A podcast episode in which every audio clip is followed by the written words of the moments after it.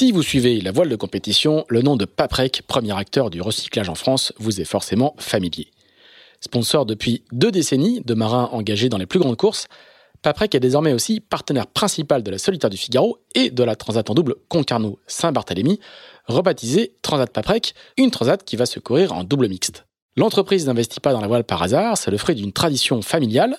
Jean-Luc Petit-Huguenin, le fondateur, découvre la voile sur un First 235. Sébastien, son fils aîné, directeur général du groupe, le convertit à la course, fêtant même ses 40 ans en participant à la solitaire du Figaro en 2018. Mais si Paprec s'affiche aujourd'hui dans la voile de compétition, ce n'est pas qu'à cause de la passion des patrons, c'est aussi parce que les valeurs de la course font écho à celles du groupe, la ténacité, l'humilité, l'adaptabilité. Des qualités indispensables à terre comme en mer.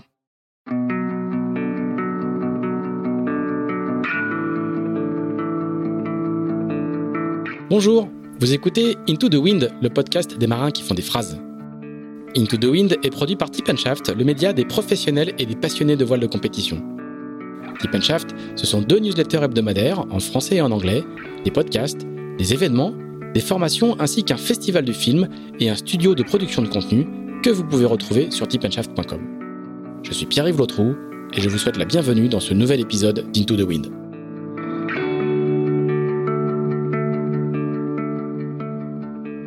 Bonjour Jean-Marie Liotte. Bonjour Pile. Eh ben, merci beaucoup de nous recevoir. Je peux le dire cette fois, nous n'enregistrons pas dans le petit studio de Tip Shaft, mais on est chez toi, à Vannes, euh, dans le centre-ville, pas très loin, pas très loin du port dans une, euh, une belle maison euh, un peu ancienne avec où il y a ton atelier et ton, et ton studio. Et on dit ça parce que du coup, tu es photographe, pour ceux qui ne le savent pas encore, et on va parler beaucoup de photos. Donc merci de nous recevoir pour ce nouvel épisode d'Into the Wind. Et je pensais à toi sur la route, parce qu'il y avait des grains. Je fais la route de l'Orient, il y avait des grains, il y avait du soleil. Et je me suis dit que tu faisais un beau métier, qu'en ce moment il était quand même assez intense, puisqu'on a tous vu le départ de la Jacques Vabre euh, qui a été euh, exceptionnel du point de vue de l'image, des images. Pour ceux qui regardé le, le, départ de la Jaguar à la télé, je vous encourage à le revoir si vous ne l'avez pas vu. Et il y avait un gars dans un hélico avec un téléobjectif et qui s'est régalé, et c'était toi. Raconte-nous, quand on est derrière euh, le boîtier, raconte-nous le, la, matinée ou le début d'après-midi que tu as vécu au Havre avec ces images exceptionnelles du vent, des bateaux qui vont vite, très vite. Euh, les lumières de la Normandie, de la baie de Seine, puis les rayons de soleil qui, allaient, euh, ce vent, ces, stries de, de, de, de clapots serrés. C'était, tu t'es gavé? Ah bah, C'est le moins, c'est moins qu'on puisse dire. C'était vraiment des conditions exceptionnelles. Ça, ça s'annonçait plutôt pas mal euh, dès le matin quand on a commencé à faire les ambiances du ponton. Et et puis le vent, le vent a commencé à rentrer. Et puis dès que les derniers Ocean 50 ont commencé à sortir du port, il a commencé à pleuvoir.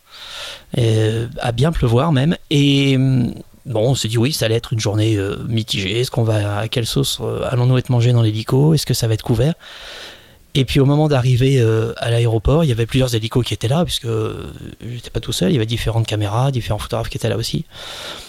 Et là, d'un seul coup, le ciel s'est quand même assez ouvert et ça présageait quand même quelque chose de pas mal. Il y avait du vent sur la, vraiment sur le tarmac, il y avait vraiment du vent. Ça sifflait dans les pales.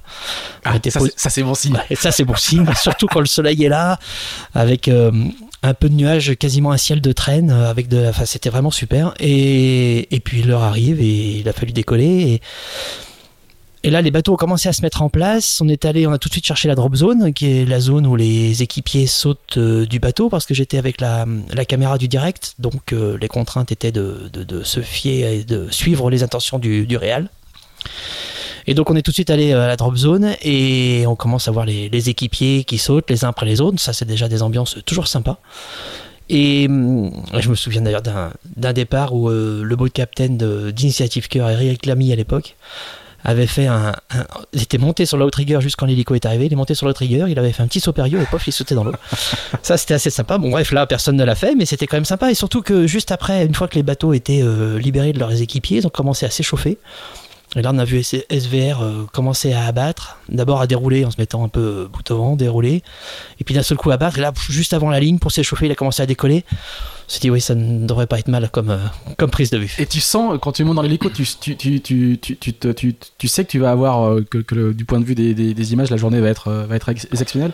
Tu le sens un petit peu, là, tes, tes, images, notamment du, du, départ des classes 40, circulent sur tous les réseaux, partout, sont repris partout parce que le, ça fume, enfin, c'est vraiment un peu à contre-jour, c'est exceptionnel. Toi, tu sens, il y a un instinct du photographe quand tu montes dans l'hélico, tu dis oh là là, ça va, ça va être, ça va pas être comme les autres jours quoi. Oui, tu, tu le sens pas à ce point-là. Là vraiment, La flotte des classes 40 s'est vraiment lâchée avec ces deux bords là de, de- de- qui ont été exceptionnels pour aller jusqu'à la bouée. Mais il y a toujours le risque d'un grain ou d'une pluie au moment à l'instant T du départ. C'est Mm. toujours pareil, c'est qu'on dépend de ça. Donc il suffit qu'il fasse très beau et avec ce temps très changeant, euh, le grain peut, peut arriver et puis il peut y avoir un grain, une pluie et puis il peut pleuvoir pendant tout le bord et là c'est plus du tout les mêmes sensations. Mm. Ça, ça fonctionnera parce qu'on sait faire euh, sous la pluie, mais c'est plus du tout les mêmes images. Mais on a toujours cette, euh, petite appréhension. Puis après, on, vit l'instant qu'il faut. De toute façon, le départ est à 13h02, on n'a pas le choix, donc on verra bien. Mais on, sent quand même que c'est des conditions super. Et, le, fameux board de reaching des, classes 40, là, euh, alors tu te mets des deux côtés de la flotte, enfin, l'hélico va passer des deux côtés de la flotte, au vent et sous le vent. Et donc on voit des images, euh, là, quand tu, quand tu shootes, Là, tu le sais. tu- là tu sais. Là, tu sens un Tu truc. sais que tu as une plaque, c'est comme ça qu'on dit chez photographe. hein. C'est ça exactement. Ça m'était- J'avais déjà eu l'expérience euh, il y a euh, quasiment 25 ans, même oui quasiment 25-27 ans. J'avais déjà eu la, la première expérience de cette sensation de sentir une plaque et ça m'a ça m'a ça m'a accompagné euh, assez pas, pas pas très souvent, mais ça m'a quand, quand tu le quand tu le fais, ça se sent. D'accord. Là, tu sais que tu as quelque chose. Et après, euh, euh, j'ai du mal à, à me dire que c'est super. Bref, voilà, j'ai toujours un Oui, petit Il y a du speed, toujours ce... au taf. ouais ouais Mm. j'ai toujours ce doute parce que parce que le- parce que je suis comme ça je suis jamais euh, sûr de moi à 100% c'est ma personnalité et j'ai toujours un peu de doute et je m'en rends compte un peu après mais quand ça vient je sens que j'ai quelque chose ouais. mais c'est vrai que cette série il y a d'abord une série où on est très bas parce qu'on avait la possibilité Quelqu'un y volait, mais il y a, il y, a, il y a des images de l'hélico qui vole à côté des, des ultimes notamment. Alors je sais pas dans quel hélico t'étais du coup, mais il, il est à 5 mètres au-dessus de l'eau quoi. oui C'est fou quoi. c'est un pilote qui est, qui est très très bon, toujours dans les consignes de sécurité bien sûr, mais c'est vraiment un super pilote. Yves-Marie a été très très bon On peut, et tu peux donner son nom. Hein. Yves-Marie L'Hôpital ouais, il était très excellent et à tel point que parfois on lui disait bon Yves-Marie on peut remonter un petit peu parce qu'on on a les emprunts sur les objectifs. Alors Ah ça, ouais. c'est- ouais, ça arrive assez souvent quand on est en trois quarts arrière, là juste quand on reçoit la fumée. Et il y a un moment où il est bas, non seulement on a les embruns du bateau, mais il y a aussi le, la poussée de l'eau du rotor sur l'eau avec des embruns qui remontent. Donc il faut toujours monter un tout petit peu. Mais ça, se joue à pas grand chose, il suffit d'un mètre et, et là on ne reçoit plus d'eau. Mais bon, parfois ça, ça, ça brumatise un peu. Et d'ailleurs, euh, euh, on y reviendra peut-être, hein, mais euh, avec le, pilote de l'hélico, y a, y a, vous avez une, connexion particulière. Enfin, c'est un métier. Euh, c'est pas tous les pilotes d'hélico qui savent, euh, qui savent euh, bosser avec des photographes pour prendre des photos aériennes de, de bateaux, quoi. Non, non, non, il y en a, il y en a pas beaucoup. J'ai eu la chance de travailler avec euh, deux références, deux génies. D'abord euh, Daniel Manoury, évidemment, ça qui personne, grand nom, qui est un très très grand nom du, du, du pilotage de l'image et qui sentait, qui sentait parfaitement les choses, qui, qui était exceptionnel. D'abord. d'une gentillesse incroyable et puis d'un professionnalisme dingue et d'une facilité. Tu n'avais jamais l'impression que c'était que l'hélico avait une, avait une contrainte. Hmm. Que d'autant plus que au f- à force d'en faire, mon, mon premier vol avec lui, ça devait être en 95. Euh, le- au tout- juste avant, j'avais volé plusieurs fois avec un autre pilote de Nantes qui était Eric Auger. On, volait en Alouette à l'époque. Et en 93-94, on volait en Alouette, donc c'était un peu moins, un peu moins réactif. Et là, euh, Daniel avec son écureuil à, à Vannes, on sentait bien qu'il n'y avait pas beaucoup de limites. Et si limite il y avait, on ne les lui demandait pas parce qu'à force de faire des vols avec lui, on savait, euh, on commençait à, on commence très vite à comprendre les contraintes de la machine et que s'il est en bout de pied et qu'il peut plus faire tourner l'hélico parce que justement il est contre le vent et qu'il est en bout de manche, en bout de pied, on sait très bien qu'il faut pas insister et que l'hélico doit revenir dans Ouais, un sens vous aussi, vous, vous, vous Oui. par apprendre, apprendre le vol, en fait. ça se sent. Donc, il y a d'abord eu Daniel, bien sûr. Et puis est arrivé ensuite euh, l'e- l'exceptionnel Thierry Léniac, qui lui, pareil, avait le sens de l'image, arrêté il y a très peu de temps, l'année dernière, qui, a eu le, qui avait un sens de l'image. On lui disait, bah voilà, on est au grand angle, on est au télé, pof, tout de suite, il ralentissait l'hélico, il le, le- le mettait à la bonne altitude, à la bon, bonne distance, il maintenait la, la distance de vraiment très bien. Donc, euh, c'était euh, très agréable de bosser avec ces deux personnes. Il y a un autre pilote qui est super dans le sud, qui est Michel de Rosinski, avec lequel j'ai beaucoup travaillé sur les bateaux à moteur notamment, parce que c'est j'aime beaucoup aussi le, le prise de vue des j'aime beaucoup aussi les prises de vue des bateaux à moteur et parce que j'ai eu l'occasion d'en faire avec les magazines et c'est vraiment super et donc lui est très très bon aussi. Et puis maintenant, euh, il y a d'autres pilotes qui, qui sortent, notamment Yves-Marie L'Hôpital qui est à Vannes et qui est vraiment un pilote exceptionnel également. Ouais, donc du coup, on les fait venir au Havre. Voilà, tellement c'est tellement c'est une spécificité, tellement il faut il faut savoir, on les fait venir, euh, on les déplace quoi. Oui, il y a, euh, ils- vont au Havre, ils viennent au Stade d'Olonne, ils font des mises en place assez importantes, mais au final, si jamais tu prends un hélico local avec une personne qui n'est pas habituée ou qui pilote mal, euh, la- ce que tu vas payer avec un hélico euh, local, Hmm. le- la mise en place que tu vas euh, économiser, tu ne vas pas la gagner en prise de vue parce Ouais. que les prises de vue ne vaudront pas le coup. Donc c'est vraiment important de venir avec un pilote en plus que tu connais parce que ce sont des conditions quand même pas faciles. Bah oui. Euh, il y a du bruit, euh, même si on a les casques, il y a du bruit. C'est des, des conditions assez particulières de pilotage. Ça, je pourrais pas me permettre de dire si c'est dur ou pas. ouverte par exemple. Hein. voilà. Tout Parce que- Enfin, porte ouverte même. porte ouverte. Donc là, on est porte ouverte, on enlève la porte de devant et on fait coulisser la porte coulissante à l'arrière, ce qui fait qu'il y a Un courant d'air. un courant d'air, du bruit et des embruns qui rentrent. Et on a les pieds dehors, on est accroché par une simple ceinture. Moi, je, si on parle un peu technique, moi, je déteste être accroché avec un harnais. Euh, parce que euh, en fait c'est jamais évident si, si l'hélico tombe euh, dans l'eau et bien euh, chercher la sortie du harnais c'est jamais évident quand il y a des harnais, il faut que ce, ce qui est important, c'est que ce soit ouvert par l'avant. Comme ça, on peut, on peut éventuellement, si jamais on est tombé encore conscient dans l'eau, c'est quand même beaucoup plus simple de, de tourner une sortie de harnais et de ressortir comme ça. Mais c'est vrai que la ceinture simple autour, du, autour de la taille, c'est vraiment bien. Quoi. Allez, on rentre dans les détails. euh, Ah bah là, oui, oui, j'avais bah, pas pensé. Non, non, mais j'avais pas pensé. À... J'étais jamais projeté dans, dans, le- dans ce cas de figure-là. Ouais. Évidemment qu'il y a, des- il y a On y pense. il y, a des, il y a des mesures de sécurité euh, assez euh, naturelles. Je reviens sur la Jaguar. euh, euh, une fois que la séquence est finie, euh, qu'est-ce qui se passe pour vous L'hélico repart en, en courant. Tu repars, euh, tu repars au centre de presse euh, décharger tes photos ou tu as de la télétransmission? Comment ça se passe euh, techniquement sur une, une grosse épreuve comme ça où beaucoup de gens attendent les, les images évidemment? Alors, le- le- la télétransmission, c'est une évidence. On le fait euh, depuis pas mal de temps maintenant. On, les envo- on envoie les photos directement via un petit routeur, euh, directement sur un FTP. Parce que sur ton appareil photo, le, tu, t'as- Il y a une transmission. une carte 5G ou 4G et ça Non. envoie, non C'est un petit routeur qui est séparé mais qui est en relation euh, Wi-Fi avec l'appareil photo D'accord. qui envoie une certaine taille de photo et je choisis cette taille directement avant de photographier et j'enregistre les photos en deux formats et j'envoie un format plus léger pour que les photos partent et Depuis garde- l'hélico du coup. depuis l'hélico et je garde le gros format pour pouvoir le traiter ensuite euh, en cas de besoin pour les, les hautes qualités qui restent dans la carte et ça je le vois je vois ça au bureau après. Mais l'avantage c'est que on envoie les photos sur un FTP et il y a une personne qui le récupère. Là on travaille avec l'agence Aléa avec Arnaud Le Trésor avec lequel on, on travaille beaucoup et donc ça on aura l'occasion d'y revenir certainement. Mais donc Arnaud récupère les photos sur le FTP les traite et euh, une photo euh, tout faite euh, du départ peut arriver et être disponible sur une plateforme 5 minutes après. C'est-à-dire qu'elle est reçue par le FTP, elle est éditée, elle est légendée Hmm. et elle est mise en ligne. Ouais, comme, Ça, euh, comme sur tous les grands événements sportifs. Mais je, Oui. je me demandais si depuis un hélicoptère, je sais que Oui. ça se fait beaucoup depuis les pelouses ou depuis les, les terrains de tennis, mais euh, je savais pas si ça se faisait depuis, euh, depuis un hélico en vol. Quoi. Alors ça marche de la même façon, il y a juste le, le- la petite inconnue des interférences avec les systèmes de direct. Parce que forcément la, la télé envoie le signal en direct via un avion qui est au-dessus de nous, qui tourne et qui le renvoie à terre. Est-ce qu'il peut y avoir des interférences? Je n'en suis pas sûr, ça n'est jamais vraiment arrivé ou quand ça part, est-ce que, est-ce que quand quand les photos ne partent pas, est-ce que c'est un problème de, de- de communication entre le routeur et le réseau ou, ou c'est ce- ce- ces données-là avec le, le- le- le direct du télé, j'en sais rien, mais toujours est-il que ça peut avoir une interférence, donc tout en temps on essaie. Mais voilà, le principe est, est celui-ci, ce qui permet d'envoyer tout de suite une grosse sélection de photos qui est traitée en direct et qui est envoyée à la course, directement mise en ligne à disposition. Et ensuite on revient et on refait une deuxième passe pour voir, euh, évidemment, on est passé à côté de certaines choses parce qu'on fait des sélections rapidement dans l'œil, pof, on envoie. Et... Oui, tu, vois, si tu sélectionnes sur l'écran de ton, ordi- de ton, Oui. de ton, ton appareil photo, tu fais la sélection et tu appuies sur envoi. Quoi. C'est- Exactement. c'est- le, le premier editing, il est là. Quoi. Ouais, exactement.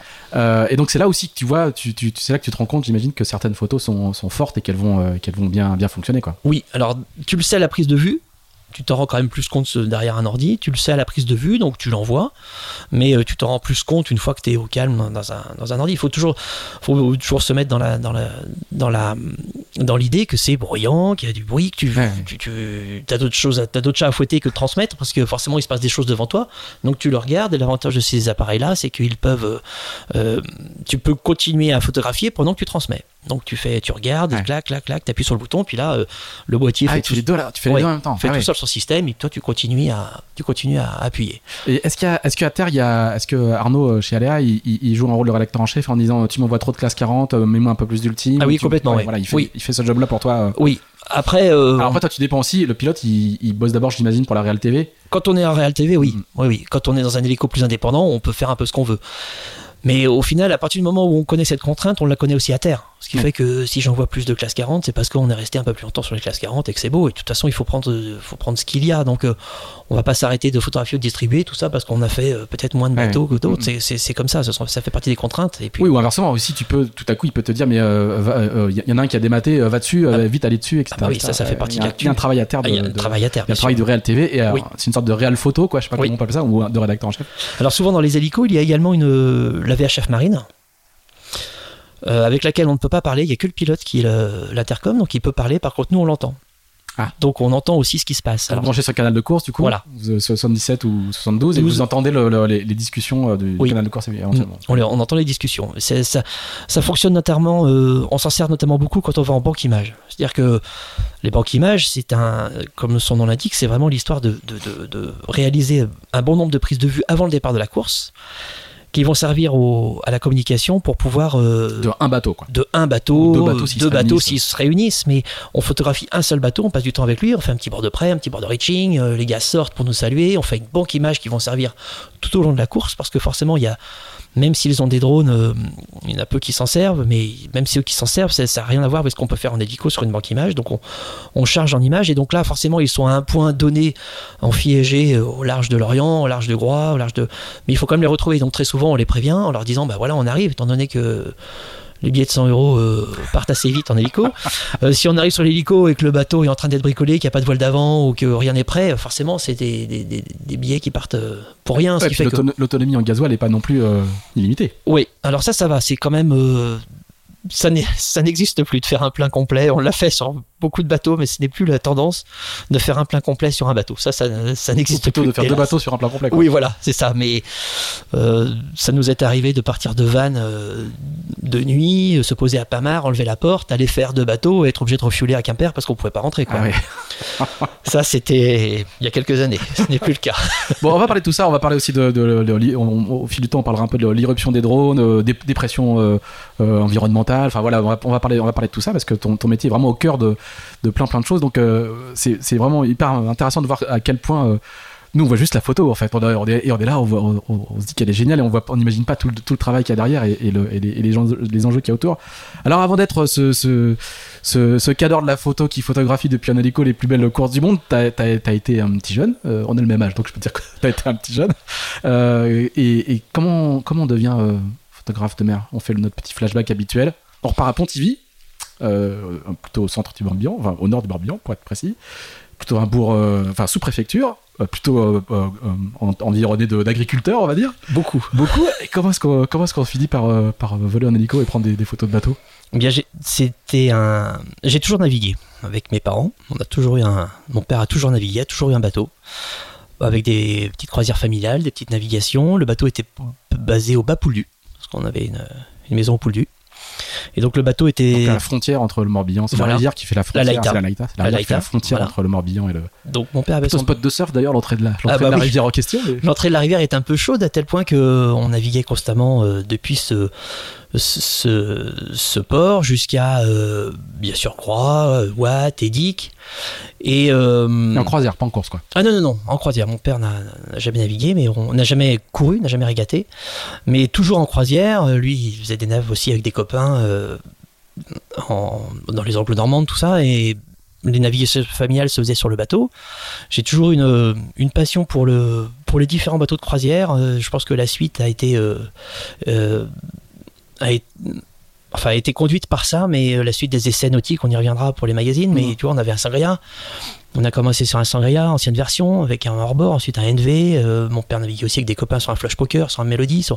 Donc c'est plein de différents bateaux comme ça. Euh, pour ceux qui connaissent pas, c'est plein de bateaux des années 70 et 80. Voilà, c'était les grands, c'était les best-sellers des, des best de Jeannot, entre autres, de cette, époque-là. Voilà, donc on, on, naviguait sur ce Sangria et puis on allait très souvent à Edic et, un soir où on rentrait des dicks, euh, il fallait repartir euh, auprès dans la plume et, mon père euh, dit non, non, on peut pas y aller, c'est trop la baston. J'ai entendu parler dans les années 74, j'ai entendu parler d'un tout petit port qui vient d'ouvrir, on va se poser au Krusty.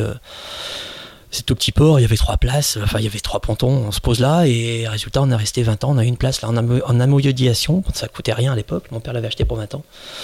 Et donc le bateau est resté là, ce qui Donc fait c'était que... avant, avant que ça devienne ce grand, cet immense port de plaisance avec euh, Oui. plus de 1000 anneaux, c'est- qui est Ah très bah, moderne. C'était qui est c'est- très moderne. C'était av- avant l'extension, quoi. Ah, bien avant Ah l'extension, oui, d'accord. la capitainerie était un Algeco. Et pour construire le port, ils avaient euh, enlevé de la terre. Ils s'en étaient servis pour faire des parkings en rond. Et ils avaient fait des grandes collines de terre. Je me souviens, on faisait du vélo là. Et nous, on, on allait constamment, tous les week-ends, on allait au, au bateau. Le bateau n'était quasiment jamais hiverné. Donc on allait avec les parents euh, faire tourner le moteur, euh, une journée, peut-être pas sortir parce qu'il y avait baston. Si on sortait, hop, on tournait tout de suite à droite et on naviguait dans le golfe du Morbihan. Il y avait beau y avoir 30 nœuds, une fois que tu as passé la décharge qui est le vent contre courant au niveau de Parnavalo, une fois que tu as passé ce petit endroit un peu secoué, tu peux naviguer un week-end en mer plate, euh, c'est exceptionnel. Donc on naviguait tout le temps, tous les week-ends. Alors juste pour, préciser, pour ceux qui connaissent pas, quand vous rentrez dans le golfe du Morbihan, je vais schématiser à très gros traits. hein. À gauche, il y a la Trinité-sur-Mer, et à droite, il y a le Krusty. Pour faire très très simple, c'est les, euh. Et on est au- on est à l'entrée, enfin c'est le la face nord de la baie de Quiberon. Voilà. Voilà. Et donc là, l'avantage, c'est que c'est un endroit hyper protégé. On pouvait naviguer. Et je me souviens même que on retrouvait des copains avec lesquels j'étais euh, à l'école, au collège, au lycée. Et on se disait au revoir le vendredi à, à 16h30, 17h. Et à 18h30, on se retrouvait tous avec des différents bateaux des, des parents. On était à couple. Il y avait un, un Mélodie, il y avait un Kelt 707, il y avait euh, un Sangria, il y avait un, une Tarentelle. Il y avait, enfin, il y a plein de différents. On était cinq ou six bateaux avec des copains des copains des parents et on était là et on était une quinzaine de jeunes euh, à aller euh, naviguer et se retrouver le week-end pour naviguer donc le c'était constamment du bateau naviguer comme ça en famille avec des souvenirs incroyables Et, et, euh, la- la- on, est, on est déjà dans un endroit où, enfin, la Trinité-sur-Mer est juste à côté. Il y a déjà, de- il y a déjà des coureurs, il y a déjà une, un pôle qui se développe. Oui. Ça t'attire pas du tout à l'époque? T'as pas du tout, euh, pas du tout régate? Alors non ça m'est venu plus tard la régate j'ai fait euh, ensuite pas mal de Spirit Ouest France j'ai fait une première semaine de coast j'avais avoir 16 ans Ah, quand même. ouais ouais on est parti de Cherbourg et puis en jouet 37 Master on est parti à Cowes une semaine avec euh, des gens que je connaissais enfin bon voilà on a traversé on a fait une semaine la semaine de Cowes c'était une super expérience et et ça c'était vraiment mes premières années régates ensuite il y a eu le trophée des lycées ensuite il y a eu des régates comme ça mais avec Donc tu t'y mets assez tôt. oui je m'y mets Par assez contre, tôt. pas de voile légère, pas de pas d'olympisme, pas de. non j'ai toujours fait de la planche Ah quand même. Ouais, j'ai j'ai dû m'avoir ma première du four wing, je devais avoir 11 ans. Et ensuite, je suis passé sur un custom locomotive. Je me souviens encore, il était jaune et, jaune et rose. Et avec des voiles art qui étaient coupées sur le haut. tout à fait. Le cutaway. Le cutaway. Excusez-nous là, c'est le, le moment, l'instant de nostal- nostalgie des quinquas qui, qui ont fait de la planche. Exactement. Voilà, ensuite, la Et fallait le, qui et le, bois. le- le designer s'appelait Art Spindler. Ah, bah voilà. ensuite, une fanatique ultra bois. Enfin, la- Ah moi aussi j'ai eu ça. Ouais, voilà. La photo. Pardon, excusez-nous. Avec le pont légèrement évasé à l'arrière. pour que- Exactement, pour que l'angle, une- l'angle de la cheville soit pas. euh, Et puis avec une déco in- dingue. Il y avait une mosquito aussi qui était superbe, une noire. c'est des avez- fanatiques. Ouais, Bon, voilà. excusez-nous. Bref, donc voilà, j'ai toujours fait de la planche, j'ai fait un peu de voile légère parce que j'ai passé un monitorat de Qatar ensuite assez rapidement. Et euh, donc j'ai passé un monitorat catamaran et planche, donc ça s'appelait le KF à l'époque. Et je passais dans les écoles de voile, donc la voile légère est venue un peu, mais jamais en régate. Et la régate est venue plus tard. Je me suis tout de suite euh, vraiment euh, intéressé à la, à la navigation euh, croisière et la navigation de, de, de bateaux, euh, navigation routurière et de, de- de bateaux de plaisance. Et, et quand t'es quand t'es ado là, ado, ado ou, ou- jeune, tu- c'est c'est une, c'est une, une, une passion qui prend toute ta place ou c'est tu fais ça comme tu fais, comme tu joues au foot le mercredi ou tu. Ah, c'est quoi ta relation à c'est une passion qui prend la place, oui.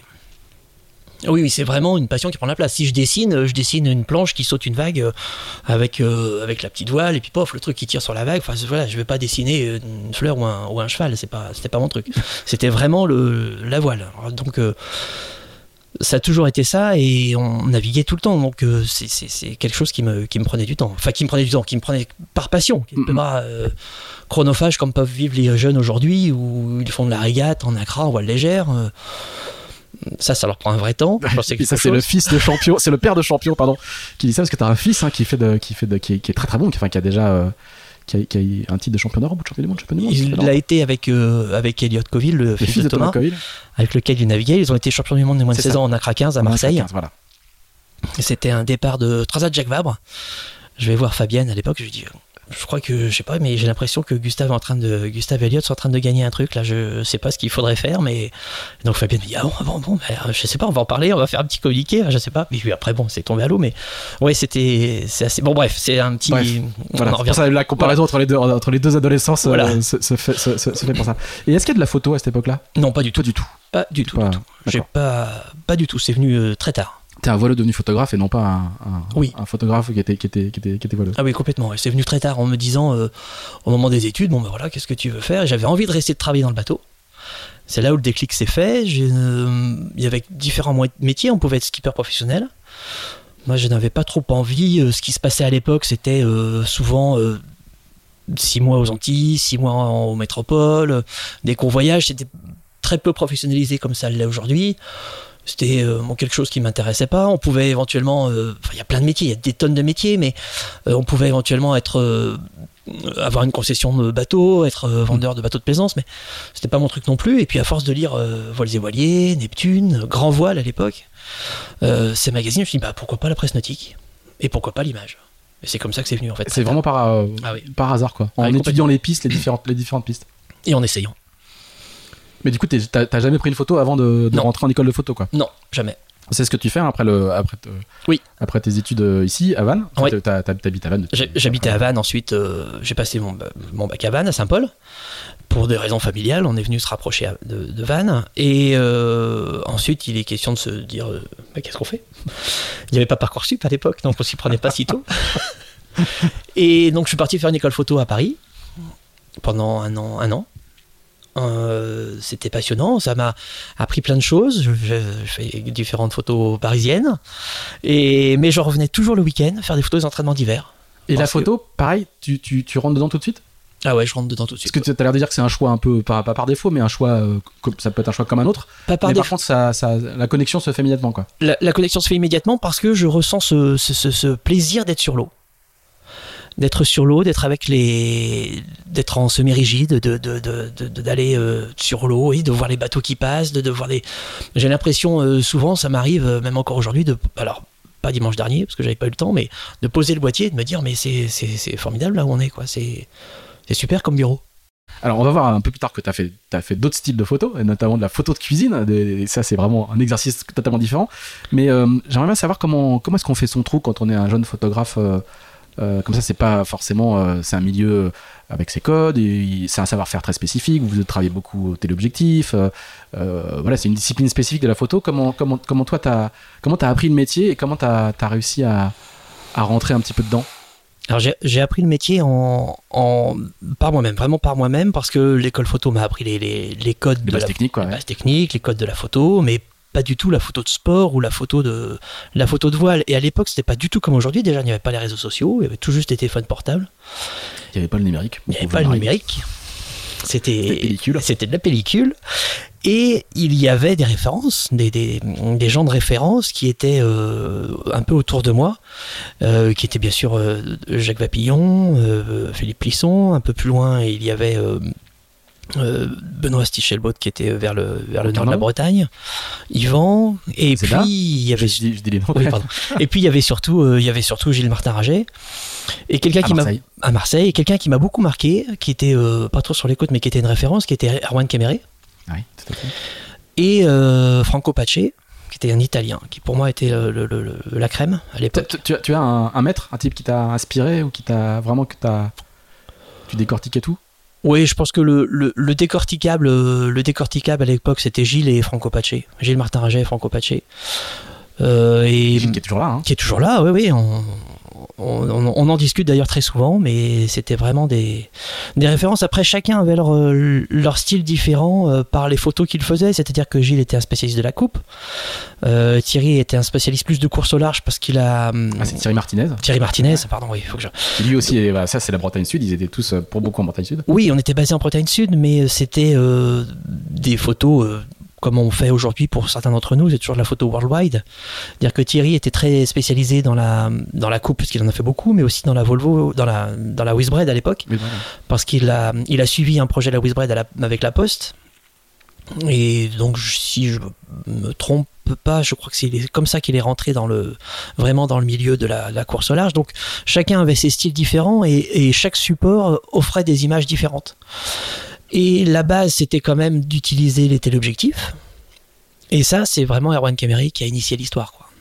Donc, c'était un style euh, très particulier avec euh, des images écrasées. Euh, ça se voyait tout de suite dans les magazines. Et, et à force de feuilleter les magazines, tu te, tu, regardes ce qui, ce qui se fait, tu essaies, et puis une fois que tu as réussi, tu dis bah voilà, je vais faire à ma sauce. Et encore faut-il réussir, encore faut-il réussir, parce qu'on en a vu quand même beaucoup passer dans le milieu. Et tu réussis à, faire ta patte, à faire ton style et à, te forger un- une histoire et une façon de, façon de faire.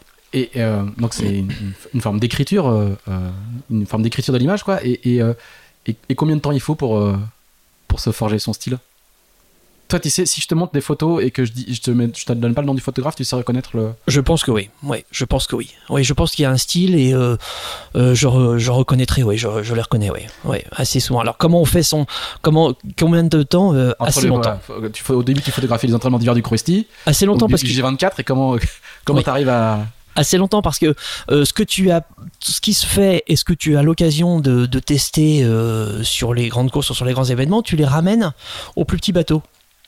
Et donc tout de suite les gens qui ont des plus petits bateaux qui étaient assez euh, preneurs d'images à l'époque se disent bah tiens ouais, mais attends c'est des images qu'on a pu voir sur des gros bateaux mais au final il réussit à le faire avec mon petit J24 euh, au championnat du monde de J24 au Speedwest de France au Grand Prix du Krusty ah bah oui c'est pas mal c'est un style qui est vraiment sympa et c'est comme ça que ça se forge mais il faut, faut quand même pas mal d'années faut surtout je pense euh, connaître, je pense que connaître le milieu, c'est quelque chose de très important.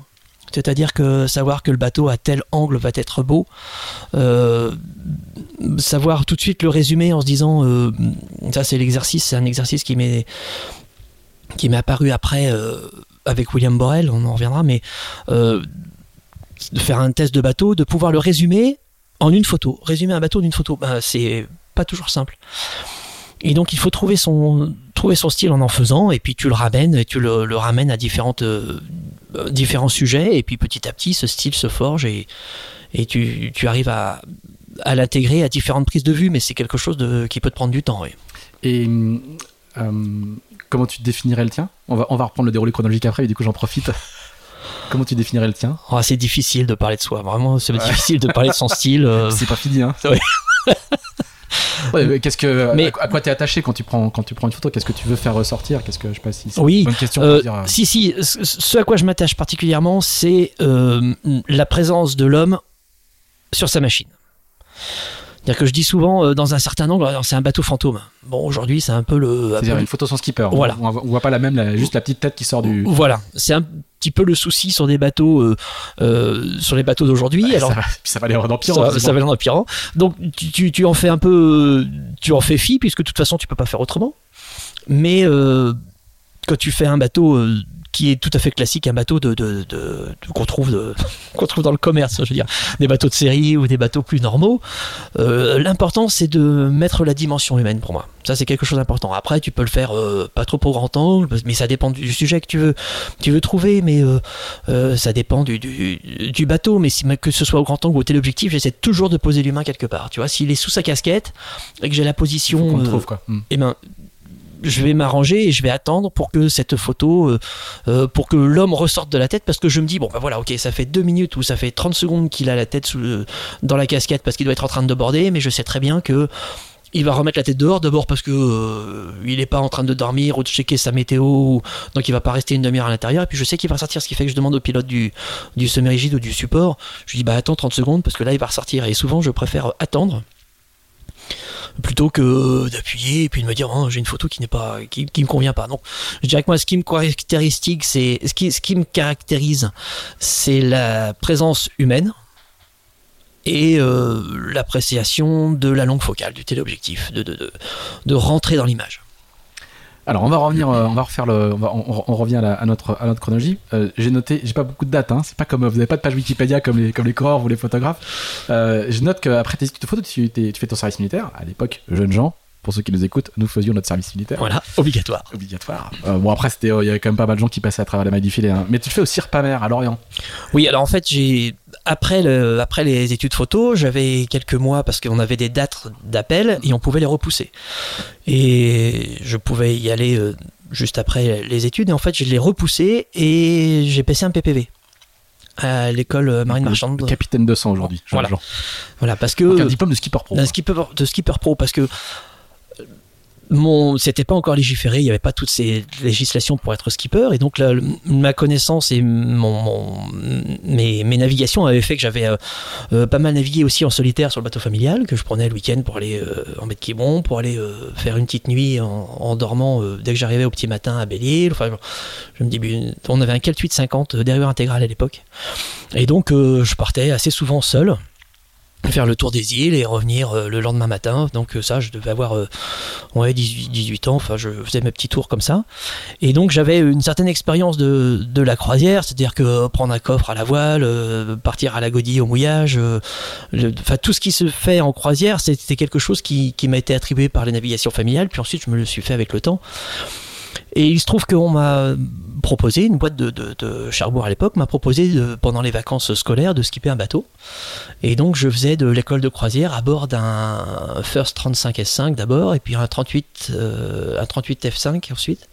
Donc des bateaux assez gros avec des gens qui apprenaient à la journée ou pendant deux jours euh, le bateau. Donc je faisais ça.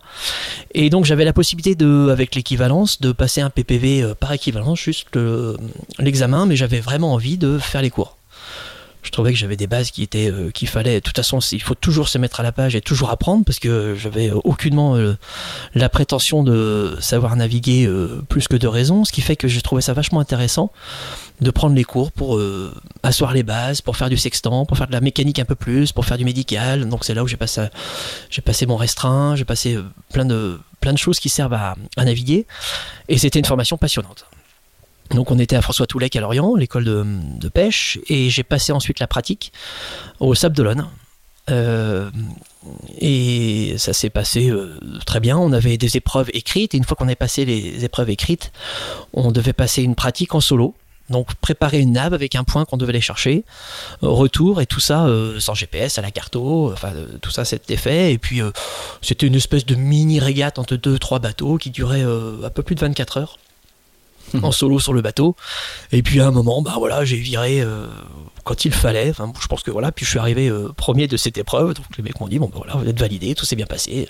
Après ils décryptent la nave et puis ils disent bah pourquoi vous avez viré là? Bon bah ouais, j'ai vu que j'ai bien senti que ça ça refusait. Donc euh, prof, j'ai renvoyé. Puis je suis arrivé pile poil sur le point. Donc voilà, donc ça s'est passé comme ça. Et une fois que j'ai eu ce PPV, eh bien, je suis parti faire mon service militaire. Mais entre temps, pendant mes études photo, je suis allé rue Royale voir le maître principal Bourguedieu. Je dis bah voilà monsieur c'est bien le service militaire. Rue Royale c'est la rue qui part de la place de la Concorde qui va à la Madeleine pour le non parisien. Et quand vous arriviez euh, rue Royale à l'époque, parce que j'ai fait aussi mon service militaire et aussi au Sierra Paver, et ben à droite, il y, a l'état-major, il y avait l'état-major de la marine à Paris. Voilà, donc euh, je suis allé le voir, je dis bah voilà, c'est bien le service militaire, parfait, hein, je veux bien le faire, mais ce serait bien que je serais ravi que ça me serve. Et puis bien sûr, il m'a fait comprendre que ça se passait pas du tout comme ça, et que je verrais bien où je serais, je serais peut-être dans l'infanterie, je serais peut-être euh, n'importe où. Puis il se trouve que j'ai reçu ma convocation et j'étais appelé à Ourtin. Et parce que tu étais inscrit maritime, tu habitais sur le littoral. j'habitais sur le littoral. Donc euh, ils ont accepté que j'aille dans la marine, donc je suis allé à Ourtin faire mes classes. Et puis j'avais le choix entre Toulon et Lorient, et j'ai décidé d'aller à Lorient au service photo de Lorient qui me permettait de rester proche de, du coin de navigation. Et euh, surtout il y avait euh, j'étais j'avais aussi bien l'aéronautique puisque j'étais basé à Landmiway que le nautique avec les sous-marins à l'époque les diesels. C'est là où sont tous les bateaux là où sont tous les bateaux de course aujourd'hui. Et ce qui est sympa c'est que je me suis créé euh, pas mal de reportages parce que le vendredi soir, euh, plutôt que de rentrer, j'allais à la base. On avait accès à cette base parce qu'on était appelé, on avait accès, on avait notre badge et j'allais voir les différents commandants. Ce qui fait que j'ai pu créer des reportages. Alors toujours pareil, ils m'ont dit bah, ça se passe pas comme ça, monsieur. Et puis euh, au final, euh, j'ai pu aller faire une surveillance des pêches dans le golfe de Gascogne sur une sur une vedette avec le petit bateau. On est allé, on est rentré, on est allé jusqu'à Blair, jusqu'à Blaye, on est allé, enfin, on fait plein de trucs. C'était vachement intéressant. J'ai pu faire les premiers apprentissages sur les frégates furtives des hélicos, j'ai pu faire de la TL2, et puis je suis même allé voir un commandant de sous-marin, je lui ai dit, vous n'auriez pas un sous-marin qui part là dans, le mois? Bah, Ça se passe pas comme ça, monsieur. et puis en fait, euh, si, je suis parti 15 jours en sous-marin, diesel, ah en dormant sur les torpilles, euh, donc plein de photos à l'intérieur. Euh, et toi, t'es le gars en fait qui a connu la base ce qu'on appelle la base aujourd'hui, qui est hmm. pleine d'Imoca, d'Ultime euh, et de, et de Mini et de Figaro et de classe 40, tu l'as connu quand c'était une base de militaires. Ah bah c'était une base militaire. un des rares acteurs du secteur aujourd'hui qui a connu la vraie base d'avant. Je sais pas, mais en tout cas, bah, quand on rentrait, il fallait, il fallait montrer patte blanche, et puis euh, c'est un peu comme. Euh, bah, c'était une base militaire, ce qui fait que c'était complètement fermé. Et donc, on, allait dans le sous-marin, et puis je me souviens de ce reportage très bien. Et puis, on, on a fait des plongées, on montait, c'était super. C'était vraiment une super expérience. Et puis là, je faisais plein d'images. Et ma conscience professionnelle a fait que je suis parti avec rien, ce qui fait que Ah, je t'as aucun laissé, t'as- Ah bah t'as aucune archive, t'as tout Ah bah laissé. non, euh, j'ai tout laissé, j'ai laissé- C'était des, c'était des, soit des diapositives, soit C'était des négatifs, euh, j'ai Ah tout ouais. laissé, j'ai- Ah j'ai j'ai rien, je n'ai rien pris. aux archives du Cirpac. Je sais pas, toujours que c'est- dommage parce que ça m'aurait fait des bons souvenirs. Mais non, je suis parti sans rien, donc je n'ai aucune trace de ça. J'ai dû avoir un ou deux tirages qui traînent, mais c'est tout quoi. Donc euh, non, j'ai rien du tout. Alors c'est à l'issue de ça que tu deviens en fait formellement photographe. C'est en 95. euh, tu, tu- Alors du coup, comment ça se passe? Parce que t'as beau dire, bah ça y est, je suis photographe. Il faut quand même. Voilà. C'est pas vraiment une vie de salarié, en tout cas pas euh, rarement. Comment comment comment tu te comment tu t'installes? On ouvre un cabinet Eh ben, c'est un peu ça, docteur. En fait, euh, je suis libéré au mois de juin ou de juillet. Et je commence à me dire, bah voilà, maintenant il faut travailler. Ça, c'était en 94. Et en 94, je commence à être euh, vraiment professionnel. Et je pars à la New Largue. Ah oui, bien sûr. Première régate, euh, premier Mais événement. là, du coup, sur fond propre, sans Ah bah commande. complètement, tu- oui, oui, complètement, sans commande, ouais. Et je pars à la New Largue, je me dis, bah oui, c'est- vraiment un coin où il y a les plus beaux bateaux, c'est pas possible, j'y vais. Et là, il y avait Carlo, Borlaghi, il y avait Franco Pace, il y avait euh, Thierry Martinez, il y avait Gilles Martin il y avait pas mal de monde. Et il se trouve que euh, ça se passe plutôt bien. Je ramène des images sympas. Et Et- bien accueilli C'est une confrérie euh, ouverte ou euh, comment t'es Oui, oui, ça s'est bien passé, oui. Oui, ça s'est bien passé parce que j'arrive de façon tout à fait euh, normale, je découvre, jeu, euh, voilà, euh, c'est ça, oui. ouais, enfin bon, il faut. On n'a pas forcément la place dans l'hélico. On n'a pas. Il y a un peu. de- Non, non, alors ça volait. bon, moi, j'avais pas volé euh, à la New Largue à l'époque. Il y avait eu du Mistral pendant trois jours. On avait ramené des, des choses super, des images qui ont, qui ont beaucoup plu. Et puis, euh, juste après, il y avait le salon du Mille Sabords au Questi. Et j'avais toujours mes affinités avec le Questi parce que le bateau était là. Ça, c'est quand même quelque chose, un- vraiment un coin qui me plaisait. Mais je reviens, je, juste je reviens sur la New Largue pour que le- les gens comprennent bien. Tu prends des photos, mais tu, faut les proposer à des gens pour qu'ils les achètent, quoi. Oui, alors, Et, et là, et ça, c'est la partie la plus complexe du métier Oui. au final. mon premier contact. et juste- comment, comment tu fais Alors, le T'appelles qui Tu fais quoi tu Alors, mon premier contact avec euh, la, la presse et les médias se fait euh, par l'intermédiaire d'un d'un book que, que l'on faisait à l'époque, c'est-à-dire qu'on met plus, il n'y avait pas de site internet. Bah. On imprimait des tirages dans des, dans des grands classeurs qu'on appelait des panodia. Les panodia étaient des classeurs pour ranger les diapos, mais ils faisaient aussi des grandes planches noires avec des grands classeurs que l'on présentait comme des dessins. Et on faisait des tirages de bonne qualité, on allait les présenter, on présentait une vingtaine de tirages. Et donc je pars sur mon book, euh, avec mon book sous le bras à l'AFP, voir Marcel Mochet, que j'avais vu, euh, j'avais croisé une ou deux fois. euh, lui, c'était un photographe déjà euh, installé à l'AFP, et je l'avais croisé une ou deux fois au Spios de France, donc je lui présente. Oh, bah, c'est bien, très bien. Et puis je continue à, à aller voir des magazines. Il y avait Voiles et Voiliers et il y avait euh, Neptune à l'époque. Et ma première parution dans le milieu, c'est en 1994. C'est une photo euh, d'un article signé par Alain Corollaire, qui était rédacteur en chef de Neptune, qui était le bateau de Bernard Moitessier, qui était au mouillage au Bono au moment de son enterrement. Et ça, c'était en 94. Ça, c'est ma Toute première photo. première parution. Tu te souviens combien c'était payé? Non, ah non, euh, pas du tout. Ah non, pas du tout. Mais ça, c'est la première parution. euh, c'est ma première parution dans le milieu de la voile, parce que j'en avais eu un petit peu après pour dans d'autres euh, canards plus génériques. Mais euh, c'était ma première parution dans le, dans le milieu de la voile, ce qui fait que j'avais pris ce contact avec Alain Corollaire que j'étais allé voir quand j'étais à Paris, tout ça. Et donc, c'est cette première photo que je lui propose, qu'ils qu'ils font paraître. Il y avait Bernard Winstein qui était là, il y avait toute une équipe. Et donc, je continue à leur proposer des choses. Et je me suis dit, bon voilà, je vais aller à New Largue et puis on verra bien. De toute façon, il faut bien commencer. Donc, Ouais. euh, j'y suis allé, puis on verra bien. Ça se vendra, ça se vendra pas. Bon, faut bien essayer, quoi, faut bien se lancer. Et, et je lui propose des photos et je savais que je pouvais lui proposer des trucs. Bon, ils ont paru, ils paru pas. Et euh, l'importance du contact avec Neptune fait que euh, je j'apprends en décembre ou en novembre que Neptune s'arrête. Ah, j'appelle Ruby, j'appelle toute l'équipe. Il y avait un autre journaliste qui s'appelait Yann Georges à l'époque. Je leur dis, bah, écoutez les gars, je suis désolé, je sais pas ce qui se passe dans votre magazine. Bah ouais, ça ferme, mais euh, on a un projet, on tient au courant. Et il crée Voile Magazine. Donc euh, le contact s'est fait parce que je leur ai proposé ces photos-là, parce qu'ils m'ont fait la première parution. Et euh, je commence à voir le magazine numéro 2 ou numéro 3. On y reviendra, parce que là on a sauté des Mm, étapes. Euh, donc quand je reviens de, de Largue, tout ça pour dire que quand je reviens de la New Largue, euh, je propose des photos à des magazines comme ça, et puis je reviens avec plusieurs photos, et je me dis, bah tiens, ça peut peut-être plaire au grand public, parce qu'il n'y avait pas la possibilité de les, les partager. Jacques Vapillon avait une galerie à la À la Trinité, euh, et donc ça se faisait en ça se faisait en présentation de tirage. Donc je me dis je vais prendre un, un stand au mille sabords, qui était le salon de l'occasion au Questi, et je fais quelques tirages et je les propose en tirage sur les murs, et puis ben, je vois que ça plaît. Je dis, ben, je vais pas m'arrêter là. T'en- vends J'en vendais. Ah ouais. Ouais, je faisais des tirages encadrés. Et puis, bah, je vais pas m'arrêter là. Bah, ok, bah, au Krusty, alors la Trinité, il y avait Jacques Vapillon, Philippe Lisson, un autre photographe s'appelait Loïc Jacob. Donc c'est un peu saturé quoi. Voilà.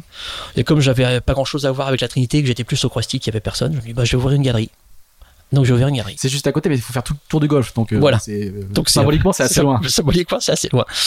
Et donc, j'ouvre une galerie au Krusty en 95, mars 95. T'es- Mais t'es tout jeune, hein En mars 95, t'as euh, Bah oui, oui, t'as 20, 20 24 ans. 24 ans. 24 ans. hein. Et je m'inst- je m'installe dans cette galerie, ce qui m'impose à faire euh, pas mal de photos pour l'alimenter. Ouais, donc, faut je produire. Ouais, il faut produire. Il faut produire, tirer, encadrer, produire, hein. tirer, encadrer. Tu ne fais pas de stock parce que c'est du tirage limité que tu fais à la demande, ce qui fait Ouais, que. que sinon, euh, c'est le modèle différent de Plisson qui lui, pouvez vendre beaucoup, beaucoup de ses photos. Parce que c'était des posters. Voilà, c'est ça. Et toi, toi, c'est des photos euh, Moi, c'était l'unité, quoi. C'est des tirages originaux parce que pour poster, un, un poster ça veut dire comme un livre, ça veut dire un éditeur. Oui, tout à fait. Ça, je vais le connaître après. Mais euh, il faut d'abord commencer en faisant des tirages. Et donc le labo était à Rennes. Ouais. L'encadreur était à Auray, c'était un, Rennes- c'était un labo qui s'appelait Rennes Color et qui faisait les tirages. C'était des tirages en cibachrome depuis des diapositives, ça n'a rien à voir avec les tirages numériques qu'on peut faire aujourd'hui. Mm. Ça passe dans des bains, ça a des, des tailles euh, plus ou moins grandes, enfin c'est- c'est c'est tout un process. Et donc ces tirages, euh, il fallait les manipuler de façon précautionneuse parce que tu pouvais pas mettre de draps, enfin c'est- c'était assez Ouais. compliqué. Et, euh, et donc on j'ouvre cette galerie et je continue à produire des images. Et c'est comme ça que ça se lance. Ouais, donc tu, tu l'ouvres très très tôt, quoi. Enfin, oui. De, t'es- bah, de toute façon, c'est plutôt l'aboutissement. C'est quand on a déjà un petit nom euh, et on se dit, ah, je vais pouvoir en vendre comme ça. Mais toi, c'est par là que tu commences. C'est par là que je commence parce qu'il fallait bien que ça commence d'un moyen, par un moyen ou un autre. Je me suis dit pourquoi pas là parce que de toute façon c'était un lieu qui commençait à devenir euh, assez touristique donc il y avait du monde, du passage et je commençais en faisant des images et notamment des images. Je me souviens, je les faisais, en- j'avais fait une ou deux séries en ULM à l'époque, des du golfe du Morbihan, des, des, des maisons sur la plage de Pornavalo et puis en fait les gens euh, adoraient ces photos là donc euh, on les faisait en tirage et les gens venaient chercher les photos de tirage qui étaient une partie de- sur les murs de la galerie à côté des photos de bateaux. Et là, à l'époque, je pouvais faire les photos du. Il y en a un qui est très spécialisé là-dedans, qui est, qui est Michel Bourdin, qui vous accueille à l'entrée du, du- du port de Belle-Île et qui vend des tirages le soir en faisant le tour, euh, Ouais. noir et blanc, Ouais, toujours. euh, toujours père une photo encore de- de ses bateaux. Ben oui, oui. En plus, on, on comprend pas bien parce que le gars, il vient, il prend en photo, il vient démarcher les gens le soir et, et il vient euh, avec le. Nous, je me- je me souviens encore, on avait il- la photo était déjà encadrée, quoi. Ah, mais bien sûr, il était livré. c'est impossible de résister. Ah, bah oui. C'est impossible de résister. Tu Et- vois ton bateau sous voile avec une petite signature en bas en blanc, euh, un, un beau cadre noir et évidemment que tu l'achètes, quoi. Il se disait portraitiste de bateau. Exactement. Donc c'est vraiment le portrait, le bateau en entier, un style, un objectif et un boîtier, une pellicule, clac, et terminé. Le vrai portrait de bateau, comme Bacon pouvait faire sur les bateaux à cause. Ouais, donc. Et donc c'était un style et ça plaisait pas mal et je faisais un peu ça au Krusty aussi. Parce que j'avais en même temps un semi-rigide qui était placé au, au Krusty, donc j'allais sur l'eau régulièrement. Et puis il fallait alimenter, donc j'allais faire de l'illustration, des balises, du courant, enfin on pouvait faire euh, tout ce qu'on voulait à l'époque, il n'y avait pas d'image comme il y a aujourd'hui. Et, et alors, à, quel, à quel moment tu, tu, tu, tu, tu vas commencer à, à faire des, des, des grosses courses À- et com- Comment comment t'es intronisé dans ce qui Qu'est-ce qui décroche ton téléphone en disant tiens le jeune yacht je le prendrai bien pour, euh, pour faire des photos de départ, je sais pas, du, du, du Vendée Globe, de la. C'est quoi, c'est quoi la première, euh, ton baptême du feu? Le baptême du feu est venu après un autre rendez-vous qui a été assez important. Euh, on parlait de Voile Magazine qui m'a appelé euh, dès le numéro 3 et puis j'ai commencé à faire des sujets et avec euh, il y avait William Borel et puis il y avait surtout Bernard Rubinstein. Donc ils étaient tous les deux à la, à aux manettes du magazine. Ils m'ont fait confiance tout de suite et euh, je fais plusieurs sujets et en 1996 j'étais aussi en relation avec un autre rédacteur en chef, Didier Ravon de Voiles et Voiliers. Je venais de lui proposer quelques photos. Il avait fait un petit article sur la galerie avec des photos que j'avais fait. Il est, comme c'est quelqu'un qui a fait beaucoup de photos de course au large aussi, de Coupe Oui, de l'Américain. C'est un rédacteur en chef. euh, Didier, euh, c'est quelqu'un qui, a- qui a été rédacteur en chef de Voilier Voilier très longtemps, Voilà. qui, outre un passé lui-même de coureur euh, en voile olympique, était aussi photographe. Il avait une double, Double double casquette. qui, se- qui se retrouve assez peu aujourd'hui, mais c'était l'une de ses particularités. Quoi. Un excellent, un excellent journaliste, un, vraiment un- une référence. Et euh, je lui présente quelques photos qui, qui lui plaisaient bien, qui étaient Météorite, un bateau de la, du team Corum. Donc j'en avais fait des photos en hélico, c'était au SPI Ouest de France 95. Et on, on garde contact, on échange, et puis euh, j'allais le voir à Paris hein, régulièrement, parce qu'il n'y avait pas les mails pour envoyer des photos. Donc on se déplaçait avec nos diapos. Je sors de son bureau en juin, je suis en prise de vue pour un sujet, euh, je me souviens encore, sur les bateaux d'occasion euh, avec Sirena sur la plage, et mon téléphone portable sonne, parce que j'avais un téléphone portable à l'époque. C'était les premiers téléphones. C'était le premier téléphone portable. Et Didier Ravon m'appelle et me dit euh, Bon, Jean-Marie, t'es joignable? Oui, bon. Bruno Troublé va t'appeler dans 5 minutes, je viens de lui parler de toi. Bon, bah, ok. Donc, c'était le grand patron de la Louis Vuitton Grand Cup, patron de la Louis Vuitton Cup et différents événements. Et il m'appelle, on, était en- on était le 20 juin, et il m'appelle Oui, bonjour Bruno Troublé. Je dis Bah, oui, très bien. Euh, Qu'est-ce que vous faites euh, les 15 prochains jours? Bah, je suis disponible. Bon, bah, ok, vous faites le Tour de France à la voile. Et là, qui raccroche.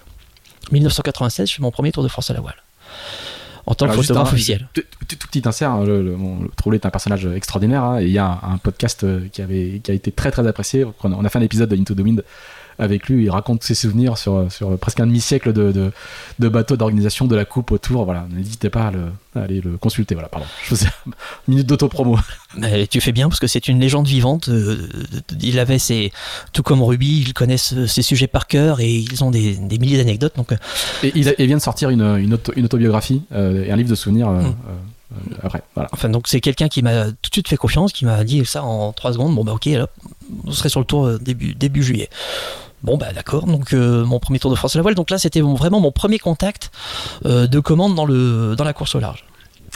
Parce que le Tour de France à la voile, c'était, à l'époque, ça s'appelait encore le Tour de France à la voile, c'était une, vraiment une course qui mélangeait la course au large et les régates entre trois bouées, ce qui fait que ça faisait des marins qui, lorsqu'ils mettaient un pied dans la course au large, était une vraie étape, tout comme le Figaro Lay, une vraie étape dans, une, dans le pied de la course au large et dans le pied de la régate. Il fallait être vraiment complet pour pouvoir gagner un tour à. Ça a été une école de formation euh, euh, prodigieuse. Nicolas Lunven, dont nous avons fait un podcast il y a deux épisodes, euh, est, euh, a bien dit qu'il était un enfant du tour.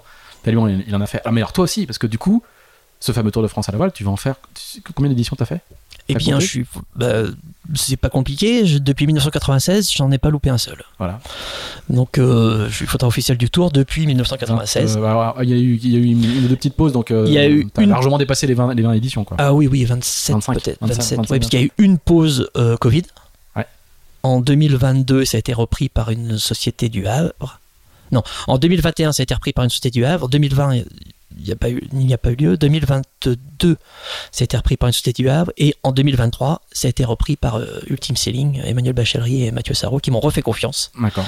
Et, Et donc, en fait, euh, euh, j'étais aussi euh, le, tour. le- le tour change, mais on n'a pas le choix. C'est Jean-Marie Pas le choix, je sais rien. En tout cas, je le refais toujours avec plaisir parce que c'est une, une course que j'adore et on passait des, des- surtout je garde des souvenirs de, de passer, de rester sur l'eau parce que je faisais tout entièrement sur l'eau. À part un tour, on a tout fait en hélico. Et bon, voilà, c'était dans une autre époque. Mais là, on faisait tout sur l'eau et on passait les nuits sur l'eau avec les marins. On partait l'après-midi pour la régate. On restait la nuit sur l'eau. On faisait des images super au lever du jour et au petit Et matin, au on les au arriver coucher du soleil aussi. euh. au coucher du soleil avec la, la pastille qu'on attendait. On pouvait pas, on pouvait pas dîner avant de. on pouvait pas dîner à bord, on pouvait pas bouger. Du coup, il était en dintar. Voilà. Et donc là, on plaçait le bateau, on attendait. Ah, ça y est, ça se couche, ça se couche. Et là, pof, on alignait les, les photos. Je me souviens encore de- d'images où le bateau euh, se met pile poil. Et puis il y a aussi euh, le lever du soleil où il y a un phare 30. Et les marins n'avaient pas le droit de sortir du bateau pour enlever les algues entre le coucher et le lever du soleil. Et dès que le soleil se levait, je, Ah, il y a extraordinaire, on les voit tous en train de avec, penchés avec les, les pieds accrochés dans la filière accroché pour essayer de dégager les algues dans la quille. Voilà, avec les, avec le, accroché par les pieds et la tête, euh, la tête en bas avec le, le chasse-algues dans la quille Et, et le soleil en face. et le soleil bah, pile bah, poil. Et ça, c'était, euh, c'était TPM Coach avec euh, Fabien Henry, il y avait Erwan Israël à bord, il y avait, je crois qu'il y avait Mika Mergui, il y avait, ce sont des gens qu'on, qu'on, qu'on retrouve aujourd'hui. aujourd'hui. Certains sont partis sur la, la Jaguar. Voilà. Donc euh, ça, ça reste des, des souvenirs. Donc le Tour de France à la voile, voilà, c'était la première rentrée dans le dans le monde de la, la course par l'intermédiaire euh, d'une commande d'organisation. Et puis en 1997, euh, là c'est vraiment la rentrée dans la course au large parce que un sponsor historique qui s'appelle Sodebo euh, veut monter une équipe de jeunes pour avoir un bateau autour d'un skipper euh, jeune qui s'appelle Raphaël Dinelli. Et j'avais rencontré quelqu'un sur le tour qui était, je crois, en, en stage en com euh, chez Sodebo. Et il me dit, bah voilà, on veut monter une équipe jeune. Et donc c'est Pascal Cadorel qui est responsable de la communication chez Sodebo encore aujourd'hui. Qu'on on s'est encore, on s'est encore revu euh, le week-end dernier euh, sur le stand des Ultimes. Et il me dit bah voilà Jean-Marie, euh, on veut monter une équipe, on le ferait bien avec, avec toi. Donc voilà. Donc c'est comme ça qu'en 97 j'ai suivi la construction chez Kiri au Sable de du bateau un plan finaux de Raphaël Dinelli. Et j'ai continué avec eux assez longtemps. En 98, je les ai suivis pour la- l'arrivée, pour le départ et l'arrivée de la route du Rhum. Et ça a continué euh, pas mal d'années pendant le Vendée Globe. Et ce qui a fait euh, ceci amenant cela, ça m'a fait euh, rencontrer pas mal de pas mal de monde et faire des faire des, des emboîtements de relations avec différents sujets. Alors, ce qu'il faut bien comprendre pour, pour ceux qui connaissent pas forcément bien l'économie d'un photographe aujourd'hui, aujourd'hui, dans, dans, dans, le monde de la voile, c'est qu'il y a plusieurs commandes entre guillemets qui peuvent arriver. T'es photographe officiel d'une course, voilà, comme c'était le cas sur le Tour de France à la voile, ce que t'as bien raconté. Tu peux être photographe pour un sponsor, euh, comme c'est le cas pour Sodebo. Tu peux être photographe euh, freelance où tu vends tes sujets à la presse, ce que tu as raconté aussi au début. Euh, et puis tu peux, être, tu peux, tu peux aussi faire des reportages à la commande de la presse, ce que, ce tu as fait aussi pour Voile Magazine à l'époque et pour Voiles et aujourd'hui. Donc il y y y a tout ça, il faut bien comprendre que c'est des métiers de, de, de freelance, entre guillemets, enfin, d'indépendants, mais avec différents modèles, euh, modèles économiques euh, qui peuvent, qui peuvent exister. Puis tu peux aller sur au départ d'une course et prendre des photos en freelance, les vendre à la presse euh, ap- après. Enfin voilà, il y a beaucoup de. C'est pas une économie, euh, c'est pas une vie de salarié assez, assez standard. Quoi. Il Ah faut non, savoir un petit peu tout faire. Il faut savoir euh, euh, faire des photos de, de chantier comme être dans un hélico euh, staffé par, par une course. Quoi. Exactement. Alors, je pense pas qu'il y ait beaucoup de. Je pense pas qu'on soit beaucoup à, à être dans différents milieux. Je pense que. Il y a beaucoup de. La spécialisation, voilà. Voilà, il y a beaucoup de personnes qui sont euh, très courses au large, qui vont, qui vont là-dedans. C'est sûr que ça attire, c'est formidable, les bateaux sous l'eau, c'est super. Mais il y en a plein d'autres, il y a plein d'autres choses à faire. Et notamment, c'est Gilles Martin Raget, et c'est là que son, son, son côté est assez, euh, son, euh, est assez motivant. C'est que j'ai eu à peu près la même démarche par mes rencontres, c'est que j'ai aussi des, des commandes pour les magazines. À l'époque, j'avais aussi des commandes pour les magazines, ce que j'ai toujours aujourd'hui. Je ne faisais pas que de la course au large, parce que je faisais aussi des pubs par les chantiers, parce que le Tour de France à la voile est- se courait à l'époque euh, à bord de Jot 35, des Jeannot. Mhm. Et je discutais pas mal avec le staff Jeannot. Résultat, j'ai été Ah ouais. amené à faire des pubs pour le chantier. Et assez vite, ça s'est bien Ça, passé. c'est très très différent. Comme, Ça, c'est très très comme- très comme métier, différent. quoi. Ouais, on le fait encore aujourd'hui. Je travaille beaucoup euh, avec Dufour et Fontaine Pajot aujourd'hui. Euh, c'est passionnant. C'est-à-dire que là, tu crées tout, on te donne un bateau. Et il faut que tu repartes. Il faut que le client reparte avec la possibilité de faire un catalogue. Comme quand on choisissait une voiture, c'est exactement pareil. Tout ce que vous allez chercher dans un salon nautique. Et le- pour rêver l'hiver, vous prenez un prospectus, deux prospectus, vous les entassez dans un sac plastique, puis vous les lisez au coin de la cheminée le soir ou ailleurs. Et Bon, attends, c'est sur internet quoi. Maintenant, c'est sur Internet, mais il y a quand même encore des catalogues et vous les dépliez, et ça vous fait rêver tout l'hiver. Eh bien, il faut que ces images-là euh, retranscrivent ce, ce- ce bonheur d'aller sur l'eau, ce Ah. bonheur de. Et c'est passionnant comme sujet. Donc, on part euh, avec des Ah, mannequins. Mais c'est- ouais, ouais, c'est ce que j'allais dire. C'est très très différent de la photo engagée, sportive. quoi. C'est que là, tout est calé, hyper éclairé, euh, Tout éventuel- éventuellement retouché. euh, Tout est calé, retouché, éclairé. Faut pas, faut faire attention au bateau, lui rendre bien ses proportions. Donc c'est ultra grand angle. On a l'impression que c'est gigantesque. Bah, oui, ou, ou pas. Enfin, tu vois, c'est faut, faut prendre le, faut, faut prendre le parti de rendre le bateau euh, comme il est. Et puis, on va chercher le soleil. Donc, on allait au Baléares assez régulièrement. Et l'eau est toujours très bleu turquoise hein, Voilà. dans les pubs. Donc l'avantage c'est qu'on n'est pas très loin. Euh, on n'est pas, pas la peine d'aller aux Antilles ou ces choses-là parce que les bateaux sont pas forcément disponibles. Ça se faisait autour du salon de Barcelone à l'époque et donc comme les bateaux étaient, pouvaient aller de Barcelone à, à Palma assez facilement, on joignait l'utile et l'agréable parce que souvent je faisais euh, le convoyage pour un magazine avec un journaliste. Donc on faisait un sujet magazine, on arrivait sur place, on dépouille le bateau, on le nettoie, on le carène, on refait la ligne de flottaison, Il faut que ce soit nickel. hein. soit nickel. la cuisine, voilà, hop, hop, on dort tout juste, on dormait pas à bord d'ailleurs. Et, et donc là, les mannequins arrivent et on repart sur un autre process. C'est plus du tout la même chose. Il faut le stylisme pour faire les photos d'intérieur, il faut le stylisme pour habiller les mannequins en fonction des couleurs des voiles, du, du, du, du sailbag, de, de, de- enfin, de plein de choses quoi. Euh, ça me fait penser au fait que le- jusque-là, on, avait, on a beaucoup parlé de photos de l'extérieur, mais tu, tu fais aussi de la photo embarquée. Oui. Euh, parce que tu es, un marin aussi. Euh, Est-ce que euh, c'est un métier différent, j'imagine, que de, que de, que de Ah oui, choisir que l'objectif soit depuis un autre bateau, soit depuis, euh, soit depuis un hélico? C'est complètement différent. Et c'est complètement différent d'aujourd'hui. Je pense que euh, aujourd'hui les bateaux sont durs à naviguer, ils sont, sont très difficiles, il y a peu de place. euh, il y, a, du temps pour l'échange, mais euh, j'ai l'impression que c'est très, les bateaux sont, sont très demandeurs de, de, que les marins s'impliquent pour les faire marcher. Donc ils en demandent de beaucoup de concentration. Je me souviens d'un convoyage que j'ai pu faire avec VDH sur Adrien. On devait être deux ou trois. c'est le gros bateau le gros avec lequel il a, fait, il a battu le record Le du tour du monde à l'envers. hein. Tour du monde à l'envers. On avait fait un, on avait fait un convoyage de, pour faire les images, hein, de, ce- de 500 ou 600 000, avec une petite boucle et puis euh, retour. Je pense qu'on allait des Sables d'Olonne, petite boucle et retour, euh, euh, retour à Lorient, je pense. Et c'était super parce que on était trois à bord. Et puis ben voilà, le temps fait qu'à un moment, ben, VDH va se coucher et puis il dit bon ben voilà, tu vas tout droit, s'il y a un problème tu m'appelles. Puis tu te retrouves tout seul à la barre de ce truc là en pleine nuit. Bon bah tu te dis bah ouais ouais là je vais laisser mon appareil posé et puis je vais en profiter quoi.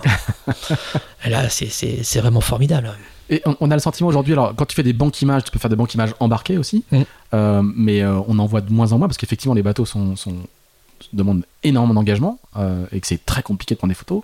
Et on a l'impression que maintenant quand même le métier se spécialise un peu avec des médiamans euh, qui eux euh, ont, euh, la culture de ces bateaux très spécifiques, peut-être aussi une culture de la prise de risque un petit peu, différente. On sent que dans le métier de, photographe maritime, je vais dire, ça commence à se, segmenter un petit peu parce qu'il y a des, savoir-faire et des pratiques. il est probable que savoir prendre une photo avec un caisson étanche sur le pont d'un IMOCA lancé à 30 nœuds, c'est peut-être la même chose que de savoir prendre une photo au téléobjectif depuis un hélicoptère euh, euh, en l'air, quoi. Oui oui c'est sûr. Alors euh, les photos embarquées engagées, on les faisait aussi sur les sur les euh, sur les Ormas, sur les, les premiers IMOCA, ouais, sur ouais. les on, on faisait ça dans des housses, dans des boîtes qu'on, qu'on bricolait. Euh, je me souviens encore d'un convoyage euh, vraiment chaud à bord de, de Bonduel avec euh, Jean Le Cam. Euh, c'était vraiment euh, il y avait de l'eau partout, le bateau n'est pas protégé du tout, le cockpit euh, voilà, pareil, j'avais fait une banque image aussi embarquée à bord du premier euh, euh, M34 avec tout l'équipage de Daniel Souben. Le bateau était sous l'eau, enfin, on en prenait plein la figure. Et c'est vrai que c'est un nouveau métier qui a été créé, mais je pense que c'est la demande aussi qui a fait ce, ce- ce métier euh, spécialiste de BR parce que euh, il faut de plus en plus d'images et que le métier est demandeur de beaucoup beaucoup d'images. Euh, donc c'est une, une nouvelle façon de photographier, ouais, tout à fait. C'est complètement différent. Et, et- et t'as- tu, tu, tu aurais envie de- d'en faire, d'en faire plus, d'aller, d'aller sur les, d'aller faire l'étape de la de The Ocean Race ou de, de faire des trucs comme ça ou... Ça demande beaucoup de temps. Moi, j'ai le plaisir aussi de faire plusieurs euh, prises de vue, différents thèmes. Mm. Euh, je pense que si jamais j'étais au début de ma carrière, euh, pourquoi pas. Mais là, euh, j'ai la chance de pouvoir rester disponible pour pouvoir faire aussi bien des photos d'IMOCA qui ne vont pas faire forcément cette course-là que d'être photographe officiel de différentes courses, différents événements, Mm. que euh, du magazine, des pubs, et que j'ai T'as un agenda déjà bien chargé. quoi. non, mais je, je le ferai avec plaisir, mais tu vois, je le fais, je le fais avec plaisir sur les banques images. Euh, je le fais pas mal avec Fabrice Amédéo, notamment. Hum. C'est, c'est, c'est quand il fait, quand on fait ses, quand il fait ses, ses qualifs, je vais avec lui. Ouais. Ou le défi, t'as fait un défi, un ou deux J'ai défis fait, ouais, j'ai fait des défis azimuts embarqués également. C'est, c'est passionnant, photo, vidéo, c'est super. C'est un très bel exercice, mais euh, je pense qu'on s'éclate bien à le faire, très bien. Mais j'ai aussi plaisir à faire pas mal d'autres choses, et donc. euh, comme je m'éclate dans le reste, j'ai pas envie non plus de, me- de me couper. Mais bon, on me le proposerait, pourquoi pas. Mais je, je, je sais pas. Je faudrait voir com- comment ça se, Puis, euh, se goupille, quoi. Le temps qui passe aussi, euh, cher Jean. Ah bah, il y a ça aussi. Il y a ça aussi. Ah, ça demande des, niveaux d'engagement, euh, Ah oui, rien, ah ouais, niveaux les- d'engagement physique qui commencent à pas être neutres. Hein. les bateaux, les bateaux demandent leur engagement et, et c'est vrai que euh, les bateaux sont durs et je sais pas si on peut euh, aujourd'hui se, se permettre de faire tout ce qu'on pouvait faire sur ces bateaux. Par Ouais. exemple, aller à l'avant en caisson Exactement. étanche avec des bateaux euh, qui ne foilaient pas à l'époque, euh, où tu as des emprunts dans tous les sens. euh, c'est super, mais le faire aujourd'hui sur ces bateaux-là, quand ils volent, je pense que c'est pas raisonnable. Quoi. Hmm. Alors après le tour, euh, ça va quand même bien enchaîner au final. hein. Euh, tout, tout le- le- une fois, une fois que t'es, une fois que t'es rentré dans ce milieu-là, euh, par capillarité, ça devient assez efficace. Tu, tu vas, tu vas faire les, les, les plus grandes courses. Donc on va pas faire la chronologie précise de tout- tout- toutes les grandes courses, mais je voudrais. Euh, Il y a quand même des moments euh, un, peu clés. Euh, Il y a le Vendée Globe donc, que, que tu couvres depuis 20 ans, Et puis, oui, oui, plus de 20 ans, oui, largement. Parce que la- ma première Transat Jacques Vabre, c'est 99. Euh, première route du Monde en 98 avec la victoire de Primagaz. Voilà, et là, donc tout de suite, c'est vraiment le- les, les plus grandes courses en chaîne. Le premier Globe, je sais pas si t'es photographe officiel. Non, non, non, non, tu non. Viens, tu viens en tant que. Oui. Mais, mais c'est celui d'après ou encore celui d'après, je sais plus où tu. tu, tu je deviens photographe officiel, je pense que c'est le 2008. Deux minutes. Le premier ou peut-être même celui d'avant. Alors, moi j'ai, deux questions. Dans 2009, il y a un moment incroyable, c'est que quand Ouais. le, le- le- les sauveteurs survolent euh, Ryu et le Cam, euh, hein, Vincent Ryu vient au secours de, de- de Jean Le Cam. euh, je crois que tu es dans, la, dans l'avion pour prendre les photos. Alors là, là, on a sauté pas mal d'étapes. Oui, oui. Mais, mais on peut parler de cet épisode-là, effectivement. Donc en fait, il y a le Vendée Globe qui démarre. On est euh, Alors, on est agence officielle parce que euh, j'ai été intégré Alors, j'ai peut-être sauté les PPI. Voilà. Pardon, excuse-moi. Voilà. Vas-y, vas-y. C'est-à-dire que je faisais des photos euh, en 1994-95, des bateaux qui sont exceptionnels aujourd'hui, qui sont, euh, pour moi, il n'y a, pas plus beau en hélico que sur une patte que les Ormas. C'est magnifique, c'est sûr que les bateaux volants aujourd'hui, c'est exceptionnel aussi, mais les Ormas, c'est des bateaux tellement volages, tellement rapides. Ce petit, euh, ces marins qui sont seuls sur ces bateaux, c'est- formidable. J'ai toujours trouvé ça superbe. Et je me souviens très bien de encore du départ de, de- de- j'ai revu les transmissions du départ de la route du Rhum, je crois, euh, 94, où euh, je crois que c'est Pépéda qui fait un direct avec Bourgnon sur son Norma euh, à la barre, il a les pieds croisés, euh, limite pieds nus, posés sur le winch, en train de répondre avec son téléphone satellite. euh, à la barre comme ça, le bateau à bloc, Enfin, c'est exceptionnel comme bateau. Et euh, donc j'ai suivi pas mal de grands prix euh, de multicoques qui se couraient en Norma, à Brest ou euh, à la Trinité-sur-Mer. Et là j'étais distribué, distribué par une agence qui était l'agence de l'équipe, qui est l'agence Pressport. Et en 80... Donc, pour être bien précis, tout le monde ne connaît pas forcément la mécanique, c'est-à-dire que tu confies la distribution, la diffusion de tes images à une agence qui, du coup, se charge de les vendre à certains médias Voilà. euh, et touche un pourcentage, euh, te reverse l'argent et touche un pourcentage. Voilà. C'est- C'est la, c'est la mécanique business de, de ce truc-là, parce qu'effectivement, euh, savoir que, je vais caricaturer, mais savoir qu'au New York Times, il y a un éditeur photo qui peut-être a besoin de ces photos-là, bah, c'est le savoir-faire de l'agence qui va contacter euh, tous ces gens-là et qui a un réseau de, de contacts dans les différents médias. Donc ça, c'est la partie distribution de tes photos. Que les- tout, les- tout le, le- pour pouvoir distribuer des photos dans le monde entier, il faut, il faut, être, euh, faut trouver un partenariat et Un un, deal avec une agence. et un deal avec une agence. Et donc, Pressport euh, fonctionne euh, bien. Enfin, voilà, il reçoit mes photos. Euh, accessoirement, qu'on fait partir par un quelqu'un qu'on chope sur le quai d'une gare. euh, je me souviens encore à Brest d'avoir fait partir mes pellicules à quelqu'un en lui disant euh, Bonjour madame, est-ce que vous acceptez de prendre cette enveloppe? Exactement. J'avais son nom, son téléphone, son siège, et à Paris, il y avait quelqu'un qui récupérait les pellicules, qui allait très vite les développer pour qu'elles soient distribuées en agence rapidement. Donc ça n'a rien à voir avec aujourd'hui. Ouais. Et, et le- la, la transmission des images, alors là on parle de la diffusion une fois qu'on est à l'agence, mais la transmission des images à l'agence, bon ça fait, euh, c'est des, des trucs de vieux journalistes, mais c'est, ça fait une. Juste pour l'anecdote, moi j'ai fait ça avec Jacques Vapillon, au départ d'une mini transat en 93 je crois, euh, où Jacques, je rentrais à Paris, euh, euh, je rentrais à Paris en partant de Brest, et Jacques me dit, ah, tu rentres à Paris, tu peux me prendre des photos? Je sais plus pour qui était pour, pour des PPI je crois et il me dit oui j'ai pas ils veulent des ils veulent des photos d'une petite anglaise qui prend le départ là s'appelle Hélène MacArthur je suis très fier d'avoir transporté les images de Jacques Papillon, d'Hélène MacArthur pour arriver chez des PPI. Je crois que c'était 93, un truc comme ça, quoi. Oui, d'ailleurs, euh, DPPI est arrivé après parce que euh, Pressport euh, suivait l'histoire, suivait bien. Mais DPPI m'appelle parce qu'ils suivent les photos du Tour de France à la voile toujours. Henri Thibault était venu sur une étape, au Crosti, je crois, qui était un des photographes euh, clés de, de, DPPI. Et l'éditrice de DPPI me dit bah voilà, on voudrait un complément du Tour de France à la voile. Et ils reçoivent, euh, je leur envoie quelques photos et je leur envoie par courrier. Et elle me rappelle tout de suite après, elle me dit bon bah est-ce que ça vous dirait qu'on vous distribue et qu'on récupère toute votre production? Et donc c'est comme ça que j'ai commencé en 97 à travailler avec des PPI. Et c'est un point euh, important parce que des PPI, il y avait euh, Christophe Baudry à l'époque qui s'occupait de du département maire et il m'appelle en 98, il savait que j'allais à la à la route du Rhum, départ et arrivée. Et il me dit, est-ce que ça te dirait d'y aller également pour nous? Moi, j'y allais pour Sodebo. Est-ce que ça te dirait d'y aller pour nous? Et à ce moment-là, tu y vas un peu plus tôt et tu fais l'arrivée des, des, des Ormas. Et, et donc, c'est comme ça que j'ai commencé vraiment à aller euh, sur les événements avec l'agence pour pouvoir distribuer ces photos-là. Et donc, les courses, euh, certaines courses après vont faire des deals directement avec l'agence? Oui. Et c'est comme ça aussi que, que- que plutôt que de construire des équipes de photographes euh, composées euh, de manière individuelle, euh, ils peuvent faire appel à une agence qui, du coup, euh, elle sécurise les photographes. Voilà. on, on rentre dans les coulisses économiques du business. C'est important à comprendre pour que vous sachiez tous les, qui C'est- sont c'est- tous les acteurs. C'est pour ça. Et donc, euh, comment s'appelle-t-il euh, Christophe s'en va de, de DPPI partir euh, voguer vers d'autres horizons. Et Arnaud Le Trésor retourne à l'agence DPPI. Il reprend en main le département mer et omnisport. Et, C'est une agence d'abord, c'est une grosse agence de, de, Omnisport. de- de- puis de beaucoup de voitures aussi. et beaucoup de voitures. Beaucoup de Voilà, voitures, ouais. hein. Il y avait à l'époque, il y avait Vandistadt et DPPI. Donc deux grosses agences de sport. Et donc euh, avec Arnaud, Arnaud répond au- au- à l'appel d'offres du, du, du Vendée Globe. euh, qui est un appel d'offres qui est envoyé à tout le monde et puis il se trouve que voilà on l'obtient et donc euh, au sein de différents d'un groupement de photographes on est plusieurs à être euh, photographe officiel du, du Vendée Globe c'est une grosse machine le Vendée Globe donc Ouais. il faut pouvoir répondre à plusieurs demandes Oui, il y a 5 ou 6 photographes hein, Oui, aujourd'hui. Hein. Oui. Et donc, euh, on, on, suit le départ et puis il n'était pas prévu qu'on les suive ailleurs parce que de toutes les façons, euh, Jacques Vapillon l'avait fait au Canaries, je crois, il avait fait un coup d'hélico. Je me souviens encore d'Aquitaine Innovation à bloc, euh, groupe LG même. Enfin bon, il, il, avait, les avait chopés au, au Canaries à l'époque, euh, mais ça se faisait peu et l'année d'avant.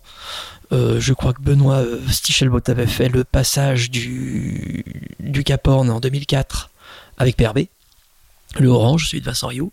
Qui avait gagné la, course. Voilà. Et moi j'y retourne en 2009 parce que euh, personne ne voulait vraiment y aller parce que ça coûtait un peu cher. J'ai dit bah écoutez on va on va le produire et puis c'est là où à partir du moment où on déclenche. C'est le bout du monde hein. Ah oui. À partir du moment deux jours de, de, transport. Ah bah oui, c'est compliqué. À partir du moment où on déclenche la machine, bah, tout le monde se réveille et euh, leur gars dit bon bah ok, on vous accompagne là-dessus. Enfin bon bref, et donc on part. Je me souviens, on passe le 31 décembre à à Buenos Aires. Le lendemain, on part à Ushuaia, et on était basé à Ushuaia. On avait prévu un avion pour faire le, passage du Cap Horn au Chili avec les complications que ça comporte. Mais c'est un peu un coup de poker parce qu'en fait, euh, on ne sait pas s'il passe de jour ou de nuit. Et, bah, pardon, mais euh, vous y allez sans savoir qu'il va y avoir un chavirage. Hein. Ah bah, c'est avant complètement, le hein. complètement. On, on, y va parce que on fait, on voulait faire Michel Desjoyaux. Voilà, on veut faire Michel Desjoyaux avec le passage du Cap Horn et il se trouve que Michel Desjoyaux passe le Cap Horn de nuit. Eh bien, on se dit, bah, c'est pas grave, on va le faire euh, le lendemain. J'étais avec un journaliste de l'équipe, avec Philippe Joubin. Et puis là, euh, on survole, euh, on survole au large d'Ushuaia, dans le détroit de Lemaire, on survole Foncia, Souspi, et puis on l'a à la VHF. Bon alors les gars, qu'est-ce que vous pensez du bateau? On le photographie, puis je crois que c'est Philippe qui était à VHF, il dit bon super, on le trouve très bien. Bon tant mieux, c'est la première impression qui compte. Bon ok, il écrit ça dans le dans le, dans le canard. Et puis alors là, tout le monde se réveille. Le téléphone sonne. Jean-Marie, est-ce qu'on peut avoir des images Est-ce qu'on peut avoir des... En fait, il avait eu mille problèmes qu'il n'a jamais dit.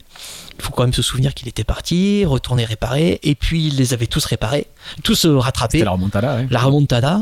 À tel point qu'à l'arrivée, euh, je le photographie avec une feuille qu'il me tend devant lui. Et il y avait un, un 10, où il est parti dixième. Et à l'arrivée où il gagne, il avait barré en rouge le zéro. Donc, euh, pour dire, voilà, euh, premier. Donc, euh, cette image-là était assez emblématique. Et ça voulait tout dire. Et donc, en fait, il a eu. c'est, je crois qu'il a son, son, son démarreur. c'est voilà. Ce, ce qu'il dit, lui, alors le démarreur, c'était pas le Vendée d'avant. Ah, je d'avant, ouais, non, là, ce qu'il, ce qu'il dit, c'est que sur le Vendée Globe, il y a une emmerde par jour je crois que c'est ça qu'il disait. Il se trouve qu'en fait, il, il nous l'a dit après, il a réparé son bout d'or, il a restraté son bout. Quand tu scrutes l'image, il manque un chandelier parce qu'il s'est servi du chandelier pour refaire un axe de safran qui ne tenait plus que par un lashing. Enfin, il y avait plein de, plein de choses comme ça que qu'un professeur comme lui était capable de résoudre en mer et ils sont pas des tonnes. Donc euh, c'était vraiment super, c'était une vraie expérience. Et puis on se repose euh, à Ushuaia après cette prise de vue, puis on se dit bon bah, ok on va, on va, voir ce qui se passe, puis on va attendre. De toutes les façons, on était parti du principe qu'on investissait sur ce sur ce voyage et euh, pour pas que ça coûte trop cher, euh, j'avais prévu de rester 17 jours parce qu'il y avait un delta. Si jamais tu fais l'aller-retour, ça te coûte une blinde. Et puis mm. en fait, euh, on est reparti 17 jours après. Et puis là, il se trouve que VM Matériaux se retourne. À proximité du Cap Horn À, à 200, 250 000 au sud-ouest du Cap Horn. Et l'armée chilienne savait qu'on était là. Ils ont appelé l'hôtel. Ils ont ah, dit, vous emmener Ouais. Incroyable. Et ils nous disent euh, Bon, bah, ok, on sait que vous êtes des journalistes français, on sait que vous êtes là. Euh, nous, on était basés au Choya. Hein. Donc, il faut quitter le pays pour retourner au Chili. On sera posé. En Argentine, il fallait au Chili. Voilà. On sera posé à Puerto Williams, qui est la base d'entrée. Euh, dernier port. Hein. Dernier port, le bar le plus sud au monde, qui est Calvi, qui est sur un bateau qui est en train de se pencher, se pencher, se pencher, parce qu'il est posé sur la base. Je crois même que le bar est fermé aujourd'hui. Euh, toujours est-il qu'on arrive à, à, Puerto Williams et là il nous embarque et on va survoler euh, le bateau, on tourne, on tourne. on n'avait pas vraiment la position exacte du bateau et puis euh, là, le, pilote nous dit bon bah écoutez c'est le dernier passage, on ne sait pas où ils sont. Tant pis. Et on tourne en rond et on va chercher une position à 250 000 au large du Cap Donc on est loin, dans un avion à hélice pressurisé. Et là on voit VM Matériaux retourner. Incroyable. Incroyable. Et donc là, et, là, et là les émotions se cumulent, quoi. Il y a, il y a ah bah, complètement. Il y a l'émotion du, du, gars qui connaît un peu le secteur et qui, qui du coup, euh, enfin, on savait pas. Exceptionnel. On, retrouve le bateau. Mais ne serait-ce que le fait. Et, en même temps, l'émotion entre guillemets professionnelle, c'est-à-dire que L'émotion professionnelle, rien que de partir d'Ushuaïa et le matin, euh, le matin même être au, petit déj, enfin je sais plus, être à Ushuaïa et puis finir par euh, venir en hélico, parce qu'on avait loué un petit hélico, et des hélicos qui faisaient les, les, les traversées en R44, donc il nous prend en hélico, il nous pose sur l'aéroport de Puerto Williams. On a quitté un pays, on a dédouané et tout. On est...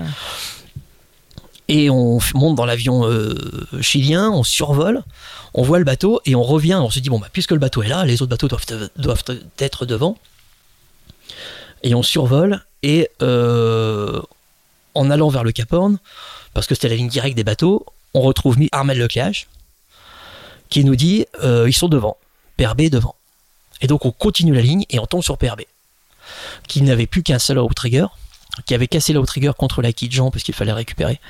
Ah, parce qu'en fait, quand vous repérez le bateau, Jean a déjà été sauvé. Jean a déjà été ah, sauvé. d'accord. Ouais, c'est ça. Et donc euh, Jean a été sauvé et l'image. J'avais pas capté ça, pardon. Ouais, ouais. Jean avait été sauvé. Il avait déjà été récupéré et donc on retourne vers le vers le Cap Horn et donc là on, on tombe sur le bateau et là la photo en fait c'est le cockpit avec euh, deux personnes à bord.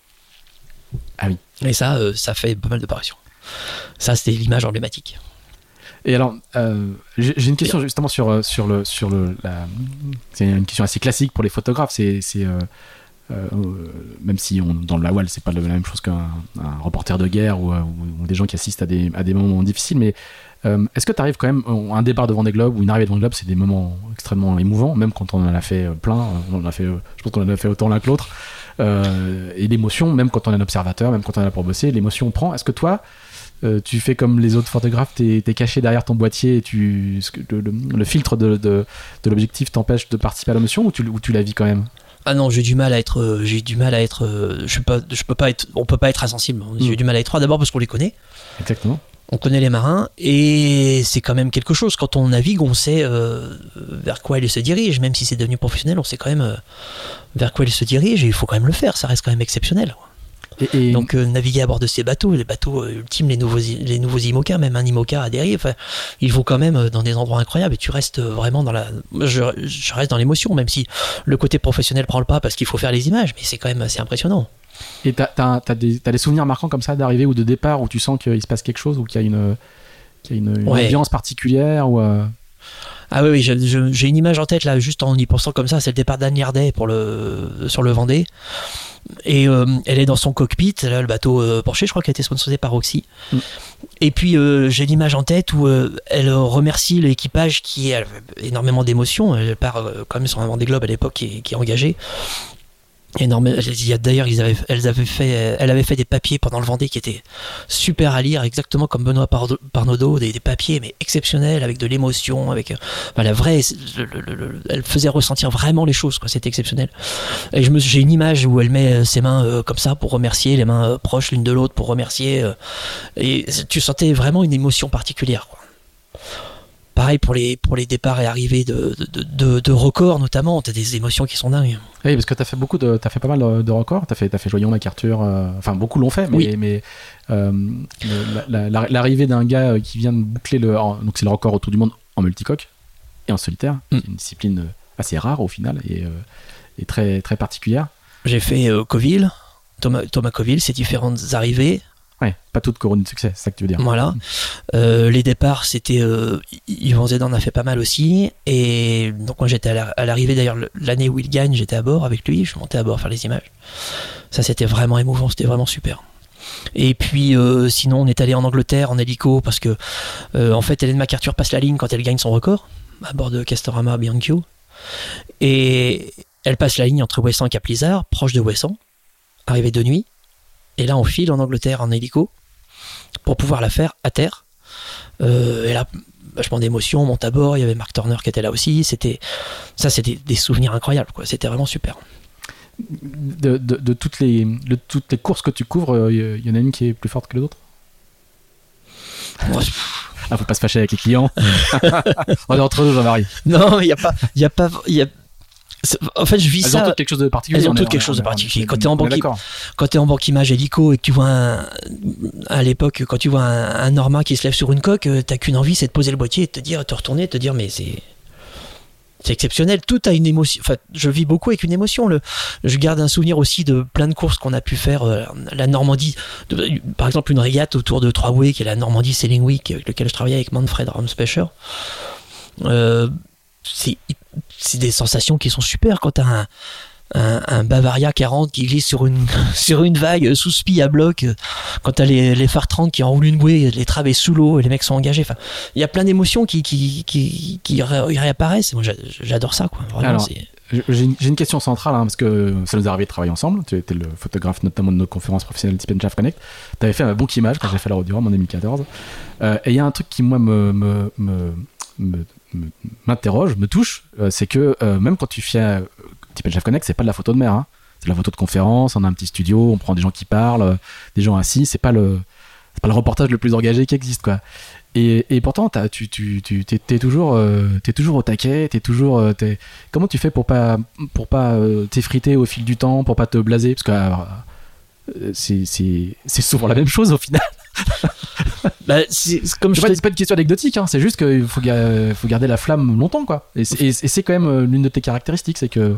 Faut garder la flamme parce que. Je, dis, dis pas du tout ça pour te, pour te flatter, c'est juste c'est une constatation. C'est que, que tu viens de faire une conférence à Nantes ou un, un départ de course euh, on a l'impression que t'es es, habité pareil, quoi.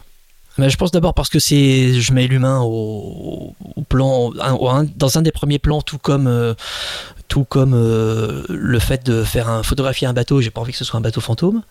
Et donc photographier ces conférences, c'est pas non plus parce qu'on le fait ensemble, mais parce que ça se passe bien et qu'humainement ça se passe bien. Si ça m'embêtait, je le ferais pas forcément. Et parce que tout m'intéresse, le fait de photographier m'intéresse, tout comme j'ai pu faire à Vol Magazine des comparatifs de sticks. bon, bah, quand tu trimbales 150 sticks que tu emmènes dans le sud avec euh, la journaliste de l'époque, Camille Elvez, euh, et qu'au final on n'a pas pu faire les sujets et qu'on leur remonte les 150 sticks au Krusty, qu'on les pose par terre pour marquer stick avec et qu'au final c'est une image euh, qui sort en double page d'une paume de main qui tient un pommeau de stick et que tu compares les. Bon bah voilà, c'est pareil. Ah oui. Et on avait une. Il n'y a pas de petite photo. Il n'y a pas de petite photo. Et pareil, je me souviens encore. Enfin, ça, c'est. pas. Mais tu vois, Voile Magazine, l'avantage de Voile Mag, c'est que c'était un magazine jeune et qu'on a pu faire tout ce qu'on voulait. On a fait un comparatif de girouette. Bon. Mhm. eh bien, on a cherché une idée pour euh, tous les mettre euh, les uns derrière les autres. en photo, hein. il y a un tableau avec toutes les, toutes les photos. Et puis il faut une photo de une, il faut une, photo, d'ouverture du papier. L'avantage de, de, ce magazine, c'est qu'il y avait toujours euh, William Morel et, Bernard Rubinstein qui, sont sensibles qui étaient sensibles à l'image. Et donc on mettait toujours une double page en une. Et ben, qu'est-ce qu'on a fait? On a pris une planche avec un beau ciel bleu, on a posé toutes les, toutes les girouettes les unes sur les autres. Et il y avait deux personnes qui tenaient, euh, les deux journalistes, qui tenaient la planche sur l'épaule, et un autre qui tenait un peu non, et on a fait cette image-là sur un fond bleu avec les dix, girouettes qui s'additionnaient sur cette planche qui était tenue à l'épaule. Bon bah euh, voilà, c'est amusant quoi. Donc tout est intéressant. Tu vois, un comparatif de bottes euh, où on va faire une sortie et on, on met en photographie des bottes, sauf qu'on va aller à l'étrave de façon un peu engagée, aller photographier des bottes dans l'eau même un comparatif de lampe frontale. Il faut la sortir la double pour la couverture de, la comparatif de lampe frontale. eh bien, on a, attendu que le soleil, on est allé naviguer avec un bateau à Lorient, euh, avec euh, un des bateaux d'une société qui s'appelle ACV, avec Stéphane Bariou, euh, qui, collabore souvent avec nous pour les, pour les essais de bateau. Et donc, on est parti avec ce bateau. Et on a attendu, j'avais une idée en tête, c'est que je voulais photographier quelqu'un qui était en train de manœuvrer en voyant et la frontale, mais qu'on voit, qu'on, voit également toute l'ambiance qui était autour. Donc on a attendu que le soleil se couche, mais pas trop. Euh, j'ai flashé avec différents flashs à droite à gauche pour éclairer la personne. Et la personne qui barrait, comme ça les deux avaient une frontale, et tout ça c'est une image qui se crée. Bah, c'est passionnant. Effectivement. Alors on va, on va, on va voir que tu allé dans d'autres, coup, dans d'autres disciplines que, que la voile, mais avant je voudrais parler de deux photos emblématiques. Euh, la première, c'est euh, ce qu'on appelle le forban du Bono, quoi. Donc ça, c'est probablement ta photo qui a été la plus diffusée. Peut-être, t'as peut-être des stats. J'en ai, ouais. ouais. Donc c'est euh, le forban du Bono, c'est le bateau emblématique du Bono qui est un petit port du fond du golfe Morbihan. coque noire, voile ocre. Raconte-nous les conditions de prise de vue de cette photo et puis comment elle devient une photo qui, qui même pas virale, quoi, qui, qui est passée partout.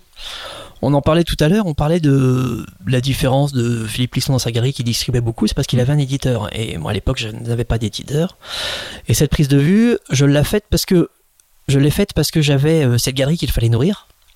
On est en 1996 et euh, je sortais quand c'était des temps euh, un peu chargés pour avoir de la matière dans le ciel, pour que ce soit orageux. Et il y a un soir, je me rappelle, c'était les 100 ans du Belém, il y a un soir d'août 96, Donc c'était hyper chargé. Je vais traîner un peu avec le semi-rigide devant le golfe du Morbihan, sortie du golfe, la rentrée, et puis je vois une voile orange qui arrive de Saint-Gilda, qui revenait de Saint-Nazaire, de justement ce fameux Cent ans du Belém, et qui arrive. Bon bah je vais à sa rencontre, je commence à tourner autour.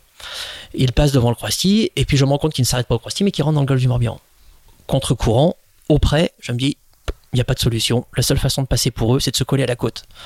Bon bah voilà, c'est pas compliqué, hein. je mets le semi-rigide au milieu du courant, j'embraye, je n'ai plus qu'à attendre, et effectivement le bateau se colle à la côte.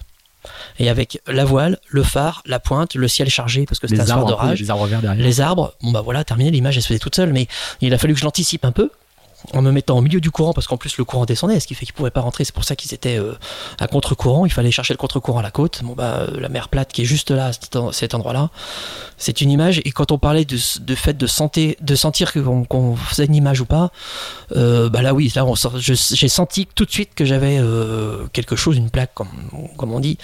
Et quand je suis rentré, je suis allé voir ma voisine qui avait un, un, un commerce à côté et je lui dis je crois que j'ai quelque chose. Mais c'était de la diapo à l'époque. Ce qui fait qu'il fallait d'abord la développer et puis de se rendre compte uniquement sur le film. Et, et alors, comment elle, comment elle, elle, elle connaît un, un tel succès? Alors elle connaît le succès parce qu'on est dans l'époque où les posters et les images de mer plaisent. Je vais voir un éditeur avec lequel j'étais en relation, avec lequel, euh, au- auprès duquel je présentais souvent des images, qui me disait non, ça fonctionnera pas.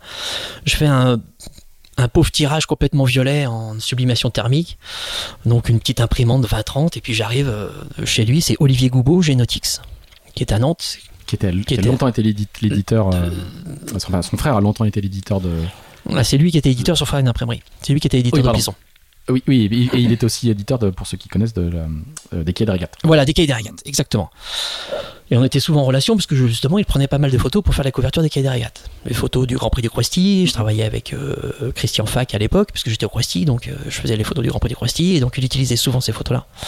Et je vais le voir, il avait cette maison d'édition, il ouvre le carton, il prend le tirage, il regarde, il le referme en deux secondes, il me le repose sur le bureau, il me dit on va faire un carton. Bah écoute, c'est toi l'éditeur, hein, c'est toi qui sais, on verra bien. Et un éditeur prend en charge l'impression, la chromie, la distribution. Donc tout en fait. Et toi, tu as un, un pourcentage. D'accord. Et il commence à la distribuer. J'ouvre, je reprenais encore un stand au mille sabords parce qu'en parallèle de la galerie, on, on avait un stand au mille sabords en même temps. Et là, j'ouvre et on en a vendu euh, en une matinée. Je sais pas combien on en a vendu, mais ça a été un Ah carton oui. tout de suite. À tel point que je- le samedi matin, je l'ai rappelé. Je lui ai dit, écoute, euh, je sais que t'es fermé, mais j'arrive à Nantes. euh, Il m'en faut plus, quoi. et ça s'est vendu en plus au Croesti, euh, tout proche de Port-Navalo. Ça s'est vendu comme des petits pains. Et ensuite, son travail de diffusion a fait que ça a été vendu euh, même partout dans le monde, parce que ça partait aux États-Unis. Il y en a eu, il y en a eu beaucoup. ouais. Tu sais à combien de combien d'exemplaires elle a été diffusée? Plus de 500 000. Plus de 500 000 Ouais. Ah ouais, avec une seule image. Ouais. Ah ouais, c'est quelque chose quand même. Et puis après, il y a eu les. C'est ton, c'est ton best-seller. Bah, c'est le best-seller du grand public. Ouais. Après, on peut pas savoir. Une, une photo de couve dans un magazine, euh, si le magazine est édité à 25 000 exemplaires, euh, on peut Oui, dire que ça fait. Hmm. Mais euh, Mais il y a peu de magazines édités à 500 000 exemples. non, mais à 25 000, tu vois, ça, voile, peut, ça peut aller très vite. Quoi. Euh, oui, dans la voile. en tout cas. Mais euh, toujours est-il qu'en plus, cette photo a servi euh, de, de, de support pour euh, énormément de, de produits dérivés, des gommes, des règles, Ah des calendriers de la poste, des, enfin, plein de choses. Ah ouais, incroyable. Ouais. Euh, c'est- beau le destin d'une photo quand c'est. Ouais, c'est étonnant, alors. C'est comme ça. À côté de ça, c'est, c'est, c'est... il y avait deux photos emblématiques parce qu'il y avait la pointe des poulains de Plisson à l'époque. Voilà, exactement, c'est ce que je voulais dire. C'était, c'était le, c'était dans cette catégorie-là. Quoi. Oui, c'était dans cette catégorie-là. Donc il y a eu, c'était l'époque des posters où les gens mettaient de l'image de mer dans, ouais, leur, euh, Dans leur salon. dans leur On salon. disait que tous les Français avaient au moins une photo de Plisson dans, chez eux, ou quelque chose comme ça. Voilà. Expression de. Voilà, c'est ça. Donc euh, ça a été ça a été vendu à beaucoup d'exemplaires, mais euh, moi je touchais un petit pourcentage, mais c'était j'étais pas mon propre éditeur. Ouais, c'était pas non plus une une manne quoi. C'était ouais. Mais c'est sûr que ça a été beaucoup vu et ça fait euh, ça ça ça retranscrit le nom parce que c'est important aussi de, de- toujours d'abord au-delà du fait que ce soit obligatoire toujours de signer une image pour les diffuseurs là il y a toujours eu la signature donc euh, Ah oui, oui, en plus pour toi, c'était quand même euh, à la fois emblématique et c'était une, une bonne, une bonne Voilà. campagne euh, voilà de notoriété. Quoi.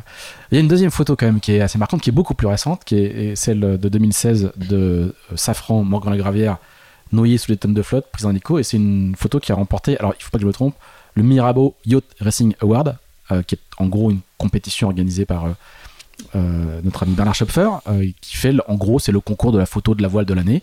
Euh, plus d'une centaine de photographes qui participent, qui envoient leurs photos, et un jury qui change chaque année, qui décide et qui tranche la photo. Euh, euh, le, prix au fil du temps, euh, je crois qu'il y a une petite dizaine d'années, le prix, hein, un peu plus d'une dizaine d'années. Au, fil du temps, il, prend la notoriété, il, devient, il commence à peser. Toi, quand tu gagnes cette, euh, ce, prix-là en 2016, c'est un, c'est un, un moment important pour toi? Donc, je rappelle juste le Forban, t'as même pas 30 ans, Même pas 30 ans. Et là, à 2016, forcément, euh, t'es déjà, t'es quadragénaire déjà, Euh, donc t'es beaucoup plus installé. Euh, est-ce que, est-ce que quand tu gagnes, d'abord, euh, raconte-nous les conditions de prise de, de, de- de vue de, cette, de cette photo que vous pourrez trouver très facilement sur Internet euh, aujourd'hui. Et ensuite, dis-nous, est-ce que c'est, est-ce que c'est important de recevoir un prix, un prix comme ça?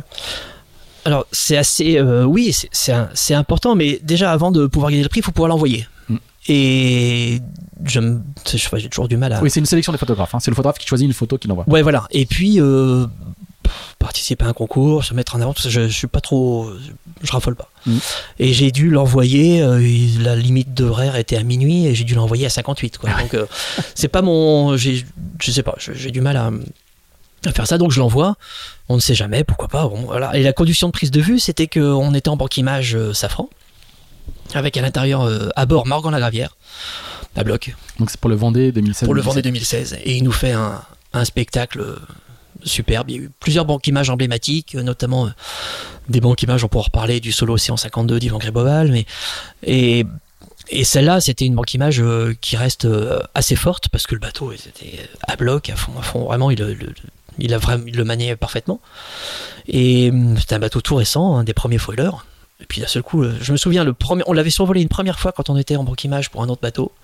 Il se trouve qu'ils étaient là, donc on, l'a survolé une première fois. Il y avait Nico Lundven et Morgan Gravière à bord. Puis d'un seul coup, on voit le bateau décoller. Et c'est là où, encore une fois, j'ai posé l'appareil. Je dis, mais c'est- pas possible, quoi. Et le bateau volait, volait, volait. C'était dingue. Et donc en 2016, on fait cette banque image spécifique pour Safran. Et là, Morgan est à bloc. Et euh, d'un seul coup, le bateau va, transperce une vague. Il était sous Jenna Henry. Ouais, je crois que c'est. Ou Petit Spi Henry, je m'en rappelle plus. Toujours est-il qu'il avait une puissance incroyable. Et il rentre dans une vague, mais le bateau s'arrête pas en fait. C'est l'eau qui, qui passe et il transperce la vague. Et il, euh, il noie complètement le cockpit. Et j'étais sur un plan où j'avais le bateau en entier, puis d'un seul coup, je zoome sur le cockpit. Et là, j'appuie. Et la vague fait qu'il ne ressort que l'hydrogénérateur qui était levé, le cagnard, et c'est tout ce qu'il y avait du cockpit. Et là, après la vague, il y a Morgan qui se retourne vers l'hélico et qui, nous fait un signe euh, pouce en l'air. Il dit, mais c'est dingue, il a senti aussi que, que c'était un moment assez fort. Et donc cette image-là est vraiment, oui, elle était, elle était forte. Et là, t'as la même sensation que Oui, tu, oui. tu sais, tu sais aussi. Oui, tu je sais que- aussi, ouais. j'ai fait un truc. D'accord. Puis je me dis, bon, bah pourquoi pas participer? Et puis j'hésite, j'hésite, j'hésite, et puis je l'envoie au dernier moment. et Mais cette voilà. photo, elle est pas, elle est, elle est le, donc tu, tu tu, elle est dans ta- elle est dans la sélection que tu envoies à Safran pour Ah oui. image. Ah oui, complètement. Et, et elle, elle ne circule pas à cette époque-là. Un petit peu si. Bien. là Euh, c'était encore un peu différent, c'est qu'on faisait des banques images et euh, on- le client euh, distribuait au compte-goutte les images. Parce qu'elle devait avoir une, une durée de vie de quasiment trois mois. Il y a tout un Vendée à, Il y a tout un à- à à-. Ah, donc il n'avait pas beaucoup diffusé. Voilà, outre le fait que l'image, euh, outre le fait que eux se doivent dans l'annexe audiovisuelle d'en- d'envoyer des images du bord pour raconter ce qu'ils vivent, il est important aussi de, de pouvoir diffuser des images du bateau à l'extérieur, et donc ça, il est diffusé au compte-goutte, c'était avant le départ. D'accord. Euh, et donc quand t'envoies la photo, tu, tu te doutes pas du tout euh, au concours, tu te doutes pas du tout qu'elle, qu'elle, qu'elle va fonctionner quoi. Non. Donc, ah non, je me doute pas quoi. donc- non, je revois quoi. donc t'as- alors après, il faut dire aussi que le- le- le- les, les photos du concours, elles sont, elles sont extrêmement variées. Il y a des trucs Oui. très artistiques, il y a des trucs très reportages, il y a vraiment plein de, plein de choses euh, complètement, complètement différentes. Oui, il y a tout, ouais. Et donc du coup, tu remportes ce prix-là. Est-ce que, euh, est-ce que dans la carrière d'un photographe, un prix comme ça, ça compte? Alors c'est pas le, c'est, c'est- c'est- c'est pas encore les grands prix de photos qui existent euh, ailleurs, mais ça, ça monte quoi. Oui, c'est c'est c'est oui, c'est Notamment bien. à l'international. Oui, c'est bien l'international. C'est bien l'international, on m'avait pas mal appelé, j'ai eu pas mal d'articles. Oui, c'est sympa, c'est sympa. Maintenant de là à, à- oui, pourquoi pas si je sens une image, j'y reparticiperai mais pour l'instant, j'ai pas je n'y ai pas participé. T'as pas, pas participé depuis? Non. D'accord. Après, une fois qu'on a gagné, on se retire sur. Pourquoi sur- pas euh, Martinez l'a gagné deux fois donc euh, avec les mottes. Ça, c'est le coup de bourre entre les- la, la rive, la rive droite et la rive gauche du golfe Morbihan. Mais je sais pas si si j'envoie quelque chose euh, j'aurais peut-être ouais, pour cette année, j'en ai peut-être une en tête mais euh, Ah, quand même. On verra. C'est bientôt, je crois. La deadline, Ah non, bientôt. c'est- là cette année c'est fait. Ouais. on sait pas, j'y ai pas participé d'ailleurs, je sais pas du tout. Mais on verra peut-être euh, l'année d'après, l'année prochaine. Alors, je, je- on va finir la séquence bateau et puis après on, on, parle- on- parlera de- du, du reste. Il y a il y a une petite, question, quand même sur l'évolution le, du matos au, cours de ta longue carrière, de quasiment, euh, quasiment 30 ans de, 30 ans de carrière. Euh, tu as commencé avec de l'argentique, maintenant avec le numérique, on est avec la télétransmission. Euh, est-ce que, ça, change beaucoup de choses dans la manière de, photographier les bateaux? J'imagine que c'est plus simple, plus fluide, plus souple, etc. Mais est-ce que ça a changé est-ce que ça a changé le, la, la, manière de pratiquer le, de, de pratiquer le métier? Et, et, puis, euh, question subsidiaire euh, euh, que, je, que, je, poserai après, pardon. En fait, ça a changé beaucoup de questions à la fois. Non, mais ça a changé beaucoup de choses parce que les gens sont paradoxalement beaucoup, euh, beaucoup demandeurs d'images. Euh, donc l'image est importante parce qu'il faut faire vivre un projet. Euh, le problème c'est qu'aujourd'hui avec le numérique il faut quasiment les livrer avant qu'elles ne soient faites.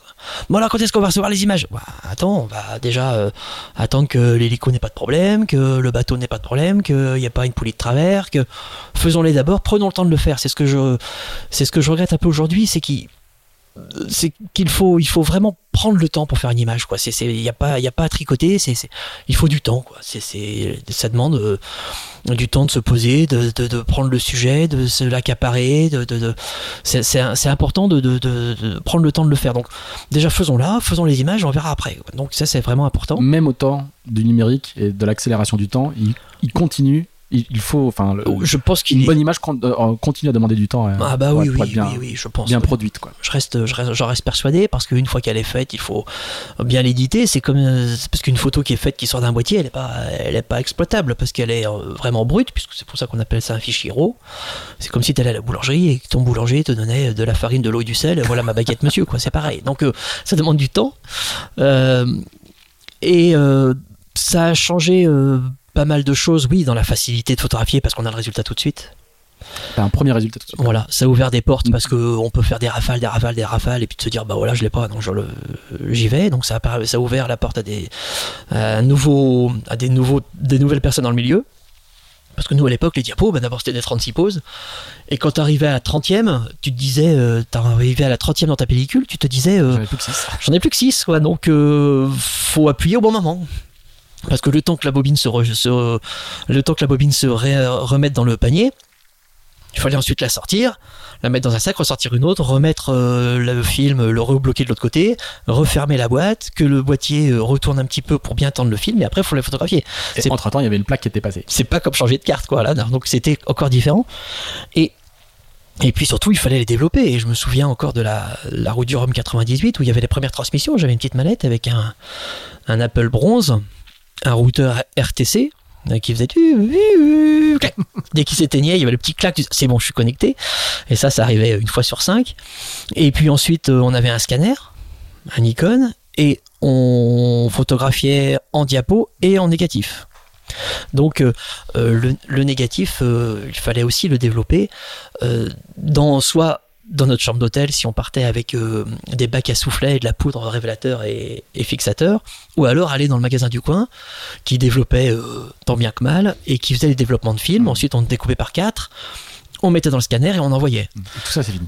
Et tout ça, euh, aujourd'hui, c'est tout de suite, quoi. Ouais. Ça n'a plus rien à voir. Et il y a un gros travail de, de, de retouche. Alors, je, je prends, j'utilise le mot avec, avec, avec prudence, mais le, entre l'image brute et l'image finale que tu, que, que tu. Alors, d'abord, tu fais un choix C'est-à-dire que euh, tu vas avoir, je sais pas, sais pas combien, combien de cartes et combien de photos tu avais en rentrant de ta, session du départ de la Vabre, mais tu fais un choix. On voit pas tout. Il y a des photos qui sont floues, il y a des photos qui sont mal cadrées, il y a des photos... donc toi tu fais un choix, tu fais ce qu'on appelle un choix d'ailleurs ou un, premier editing. Euh, et ensuite derrière les éditeurs photos dans les journaux, les éditeurs photos de la Jacques Vabre, euh, euh, Arnaud chez vont faire eux-mêmes encore un autre choix avec leur regard à eau. Euh, mais du coup, les photos que toi tu choisis et que tu envoies en disant voilà, voilà, voilà ma sélection à moi, elles sont, elles sont très retravaillées? Elles sont pas très retravaillées. D'abord, la sélection, en ce qui me concerne, est assez stricte parce qu'il y a des angles qui ne me plaisent pas. Si un bateau n'est pas dans son. Euh, c'est très joli de voir un IMOCA ou un classe 40 qui bute dans l'eau et qui, qui est sous l'eau, c'est super, mais un bateau c'est fait quand même pour glisser et euh, je fais des choix assez stricts, sauf si vraiment la composition est parfaite, que le bateau est sous l'eau, euh, voilà, c'est vraiment très beau, mais je fais des choix assez stricts parce que s'il y a un angle qui me plaît pas, le bateau est trop écrasé, on voit pas le volume, on voit pas, a... donc je fais des, des sélections assez strictes, peut-être trop parfois. Je sais que je me limite à, je sais que je me limite à certaines parutions. Donc euh, peut-être trop parfois, ma sélection est un peu trop courte. C'est un dialogue d'ailleurs avec, la, avec ton client. Et, et il peut te dire, euh, il dit mais j'ai besoin de 5 photos, ou il dit euh, par contre euh, il me faudra du choix. Oui. Fais une sélection assez large. Et la sélection, oui, et la sélection rapide du début, puisque maintenant il faut les photos très rapidement. La photo rapide se fait parce que je sais ce que j'ai photographié, je suis devant l'ordi une heure après, et donc ça vient très vite. Donc je sélectionne très rapidement. Et ensuite je reviens. Mais la photo n'est pas excessivement travaillée, non. Non, parce que d'abord c'est pas c'est pas à moi de le faire. Si eux ont envie de la mettre en noir et blanc, qu'ils le fassent. Mais euh, c'est pas à moi de tout transcrire euh, avec des couleurs, avec des non. Je dois la livrer pour qu'elle soit nickel. Sauf si j'ai une ligne éditoriale et que j'ai envie de me dire euh, je fais un reportage sur un chantier complètement noir et blanc, je propose et je le traite en noir et blanc, mais euh, je garde les fichiers de l'autre côté, ils sont en couleur et on peut aussi livrer complètement en couleur. Mais les re- le- le- le retra- la retouche n'est pas euh, n'est pas énorme, non, on n'est pas en studio, quoi. on est vraiment tout de suite en reportage. de mode. Voilà. Et la photo, euh, souvent, elle ressort avec un peu de contraste, un peu de, un peu de, un peu de luminosité, quelques retouches, mais euh, on enlève des poussières ou deux, mais très peu de retouches. L'autre euh, innovation qui, touche beaucoup euh, la voile ces dernières années, c'est les drones. Alors, on a beaucoup parlé d'hélicoptères. Euh, on a une époque où il y a une pression forte, euh, et plutôt à juste titre, hein, sur le, fait de diminuer les impacts carbone, en particulier au départ d'une course, hein, qui sont très importants. Donc là, la Jacques Vabre, en, interdisant tous les bateaux spectateurs au départ, a, enlevé une bonne partie de son impact. Euh, Qu'est-ce que tu penses du drone Euh, Est-ce que ça remplace un, pilote d'hélico Est-ce que ça complète un pilote d'hélico Est-ce que toi, tu es, toi-même droniste Euh, On sait que c'est devenu une compétence assez pointue, notamment des médiamans. Ils sont capables de, je pense à notre camarade Yann Rio, qui est capable d'envoyer des, des, drones dans 30 nœuds de vent et de les récupérer et de prendre des photos. C'est quoi ton point de vue un petit peu sur cette, sur cette évolution assez importante pour la, dans la voile hein? C'est-à-dire que on n'a plus besoin de, même dans le Grand Sud, on peut avoir des images de l'extérieur du bateau assez exceptionnelles. Ouais, alors c'est un côté pratique. C'est un côté pratique pour euh, le client, pour le skipper, pour la mise en place, pour euh, les photographes. C'est oui, c'est vrai que c'est pratique. Je pense que c'est euh, très bien en vidéo. D'ailleurs, on voit beaucoup d'images en vidéo avec le mouvement très bas qui tourne. Ça marche très bien en photo aussi, ça marche bien. Le seul truc, c'est qu'il y a des zooms sur certains drones qui ont une certaine qualité, tout ça, mais ça reste assez limité en angle. C'est-à-dire que tu retrouves du grand angle, tu retrouves du- du- du- du- des, des- des- des photos un peu zoomées. Euh, mal- moi, je reste persuadé que euh, tu prends une, une banque image drone qui est très bien, qui est très pratique, qui va rendre très bien. Tu mets à côté une image variée en hélico, et ça n'a plus rien à voir. Hmm. Ça n'a plus rien à voir. On va passer du 16 mm au 400, euh, au 500. On, on va aller chercher un détail, on va aller chercher le skipper, on va l'écraser. Et je ne. Effectivement, c'est un. Ça a un impact. Je me permettrai pas de, de donner un avis là-dessus parce que je, je n'en sais rien. Mhm. Je sais pas du tout quel est l'impact et je respecte tout à fait les personnes qui disent que ça pollue. Et, Et, franchement, je, je respecte complètement. Si jamais on, on dit euh, et de fait l'hélico pollue, bah l'hélico pollue, Mm. voilà, on ferait moins de, on ferait moins d'hélico. Mais si de, de façon totalement pratique, euh, le- le- l'image qui est euh, faite, la variété des images qu'on peut faire en hélico est complètement différente de ce qu'on peut faire en drone. Euh, et même si euh, un jour les photographes s'emparent, euh, les photographes comme toi s'emparent de l'outil drone euh, en mettant, en mettant bah, des, du coup des objectifs différents, des, des, justement compensent euh, cette, euh, la, faiblesse technique, on va dire, du drone par rapport aux, aux photographes dans un hélico. C'est-à-dire qu'il n'y a pas une génération ou la génération d'après qui sera capable de, faire des trucs vraiment incroyables. Parce que le drone peut aller aussi à des endroits où l'hélicoptère va pas. Quoi. Oui, complètement. Ça, c'est pour ça que je te disais que c'est un côté pratique est exceptionnel. Et le- le- la différence, c'est que, euh, par exemple, tout ce qu'on a pu faire sur le départ de la Jacques Vabre, ça n'aurait pas été faisable en drone. Ouais. Hmm. C'était pas Faut possible. un parce zone en dessous. Quoi. faut un zone en dessous, les batteries c'est 20 minutes, faut le récupérer, euh, c'est pas possible quoi.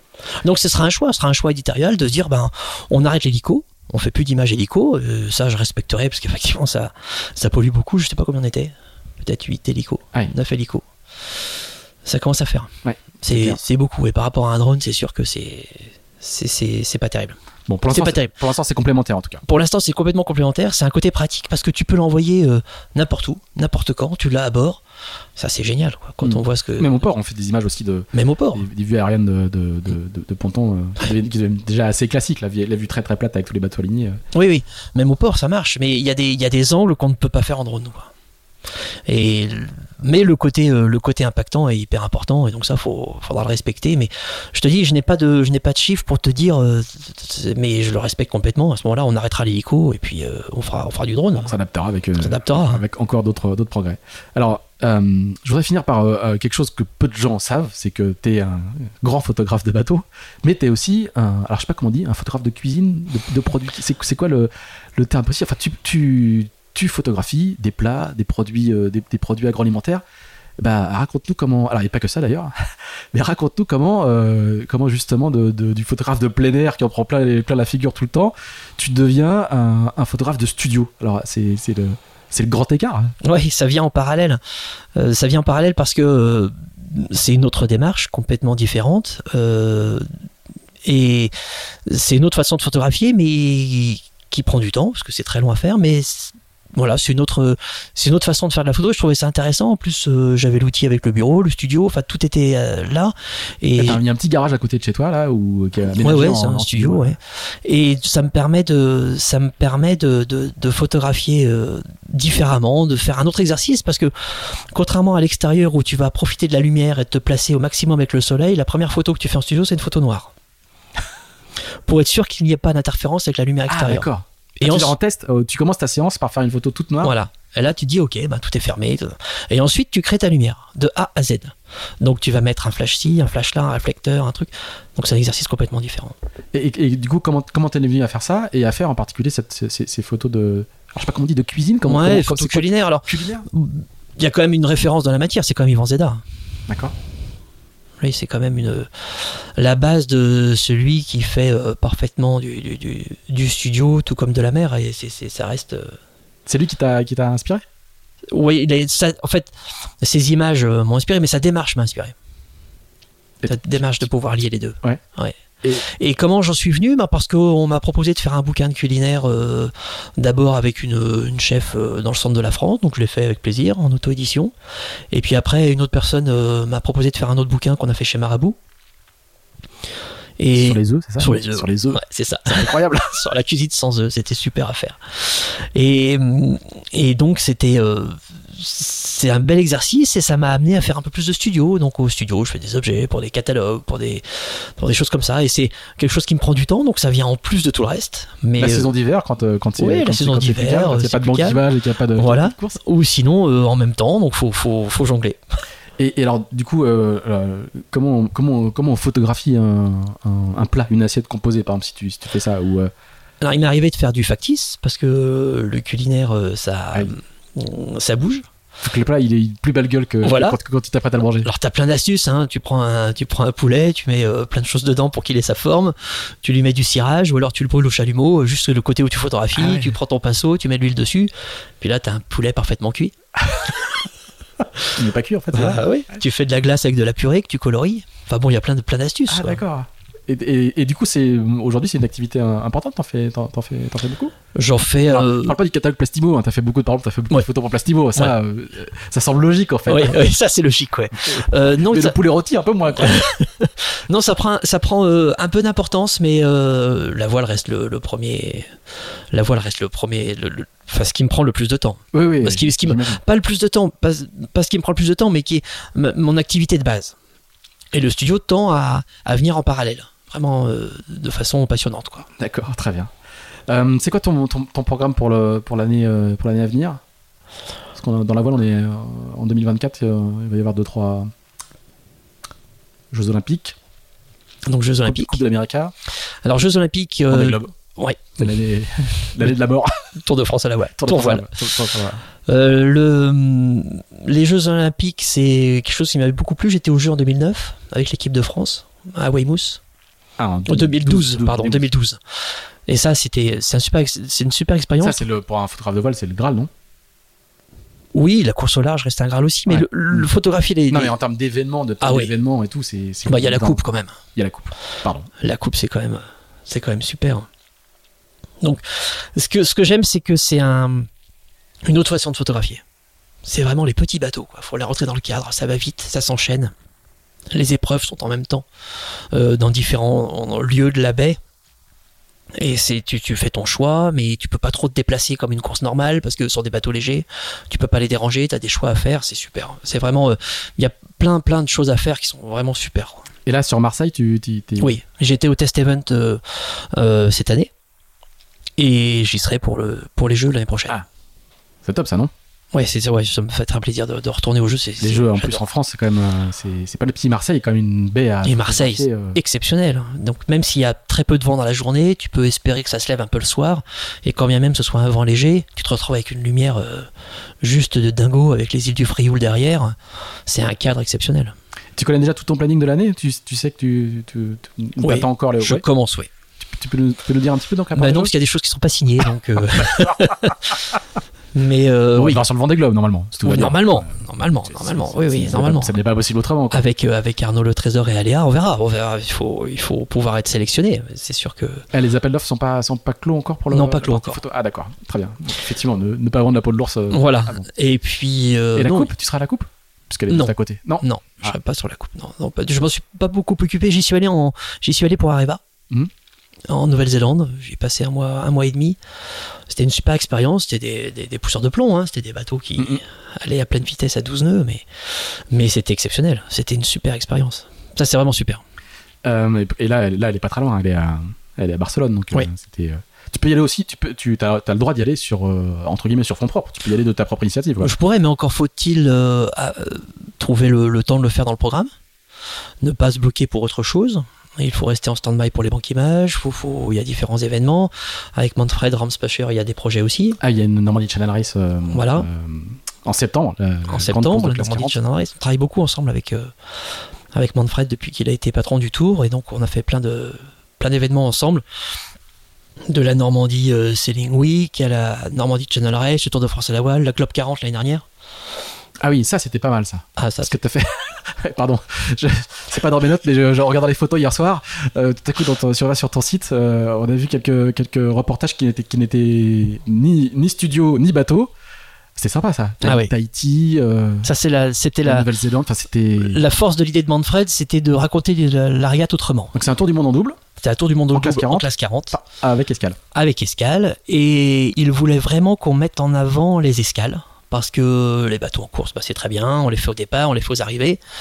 Mais les escales, euh, il avait envie qu'on mette en, en avant les escales et il nous a permis euh, de, de- il m'a permis de photographier et avec l'équipe vidéo également de, de filmer les escales et donc on a pu euh, faire donc bien sûr le pré-départ à Lorient, on est allé à Tanger, on est allé au Cap Vert, à Maurice, à Papette, j'ai pas pu faire Nouvelle-Zélande parce qu'il y avait le départ du, Ah, mon pauvre. de la route du Rhum.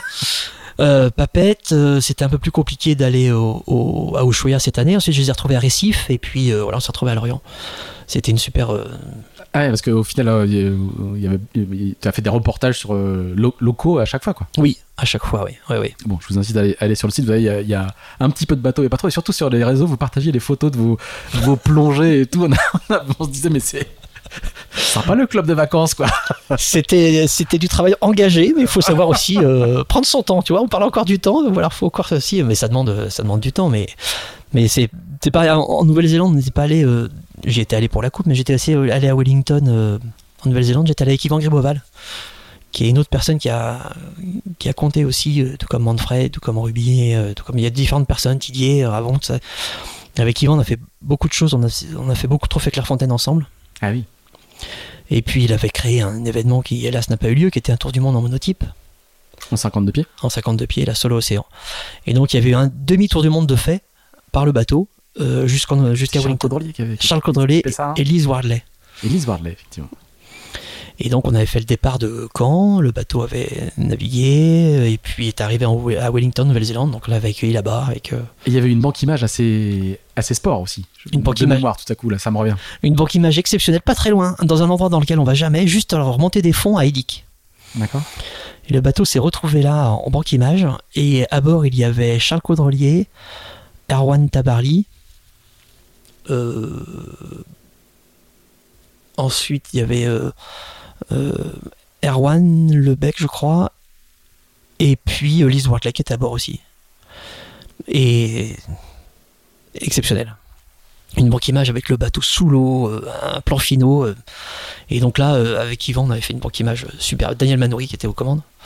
Et le bateau qui est recouvert par une vague, mais entière. C'est-à-dire que le- le- t'as l'impression que le bateau va être roulé. Et il y a même des images qu'on avait passées dans bateau à l'époque, où il y a une vague qui se crée et tu ne vois plus que le dernier. C'était une vague avec une, avec une fréquence très courte. C'est une vague énorme avec une grosse écume. Tu ne voyais que le dernier tiers du mât.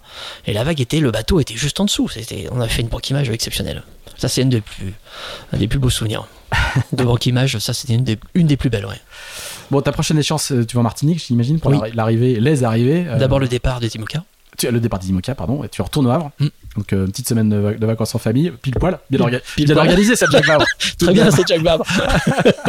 Euh, et puis, euh, et la Martinique ensuite, donc ça, c'est encore un autre contexte, Oui. forcément. Mm.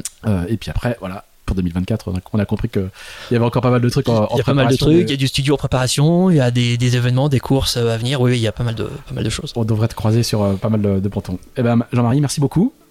Merci pour, euh, merci- pour tout ton temps. Toi, ça s'est bien passé. Alors, je vais, je vais, je vais le, je vais le trahir, mais il était un peu stressé. Il avait pris plein de notes. Il a son ordinateur ouvert. Il a un cahier plein de notes. J'espère que tu as pu dire tout ce que tu voulais dire. Oui, ça va. Ça va, c'est bon Ça va, ça Il y a- va. Si tu veux rajouter quelque chose, c'est maintenant. hein. Non, non, mais tu, tu m'as, t'as été, euh, tu m'as très bien euh, piloté et merci beaucoup, Pile, d'être venu nous voir. Ça me fait, ça me fait très plaisir. Eh ben, merci à toi. Merci d'avoir pris le, le temps sur cette belle, belle nappe rouge qui nous a permis de ne pas faire trop, euh, trop de bruit sur la, la table en verre. Merci à toi. Et puis, euh, à bientôt sur les pontons. Merci, Pile, à très bientôt. Salut.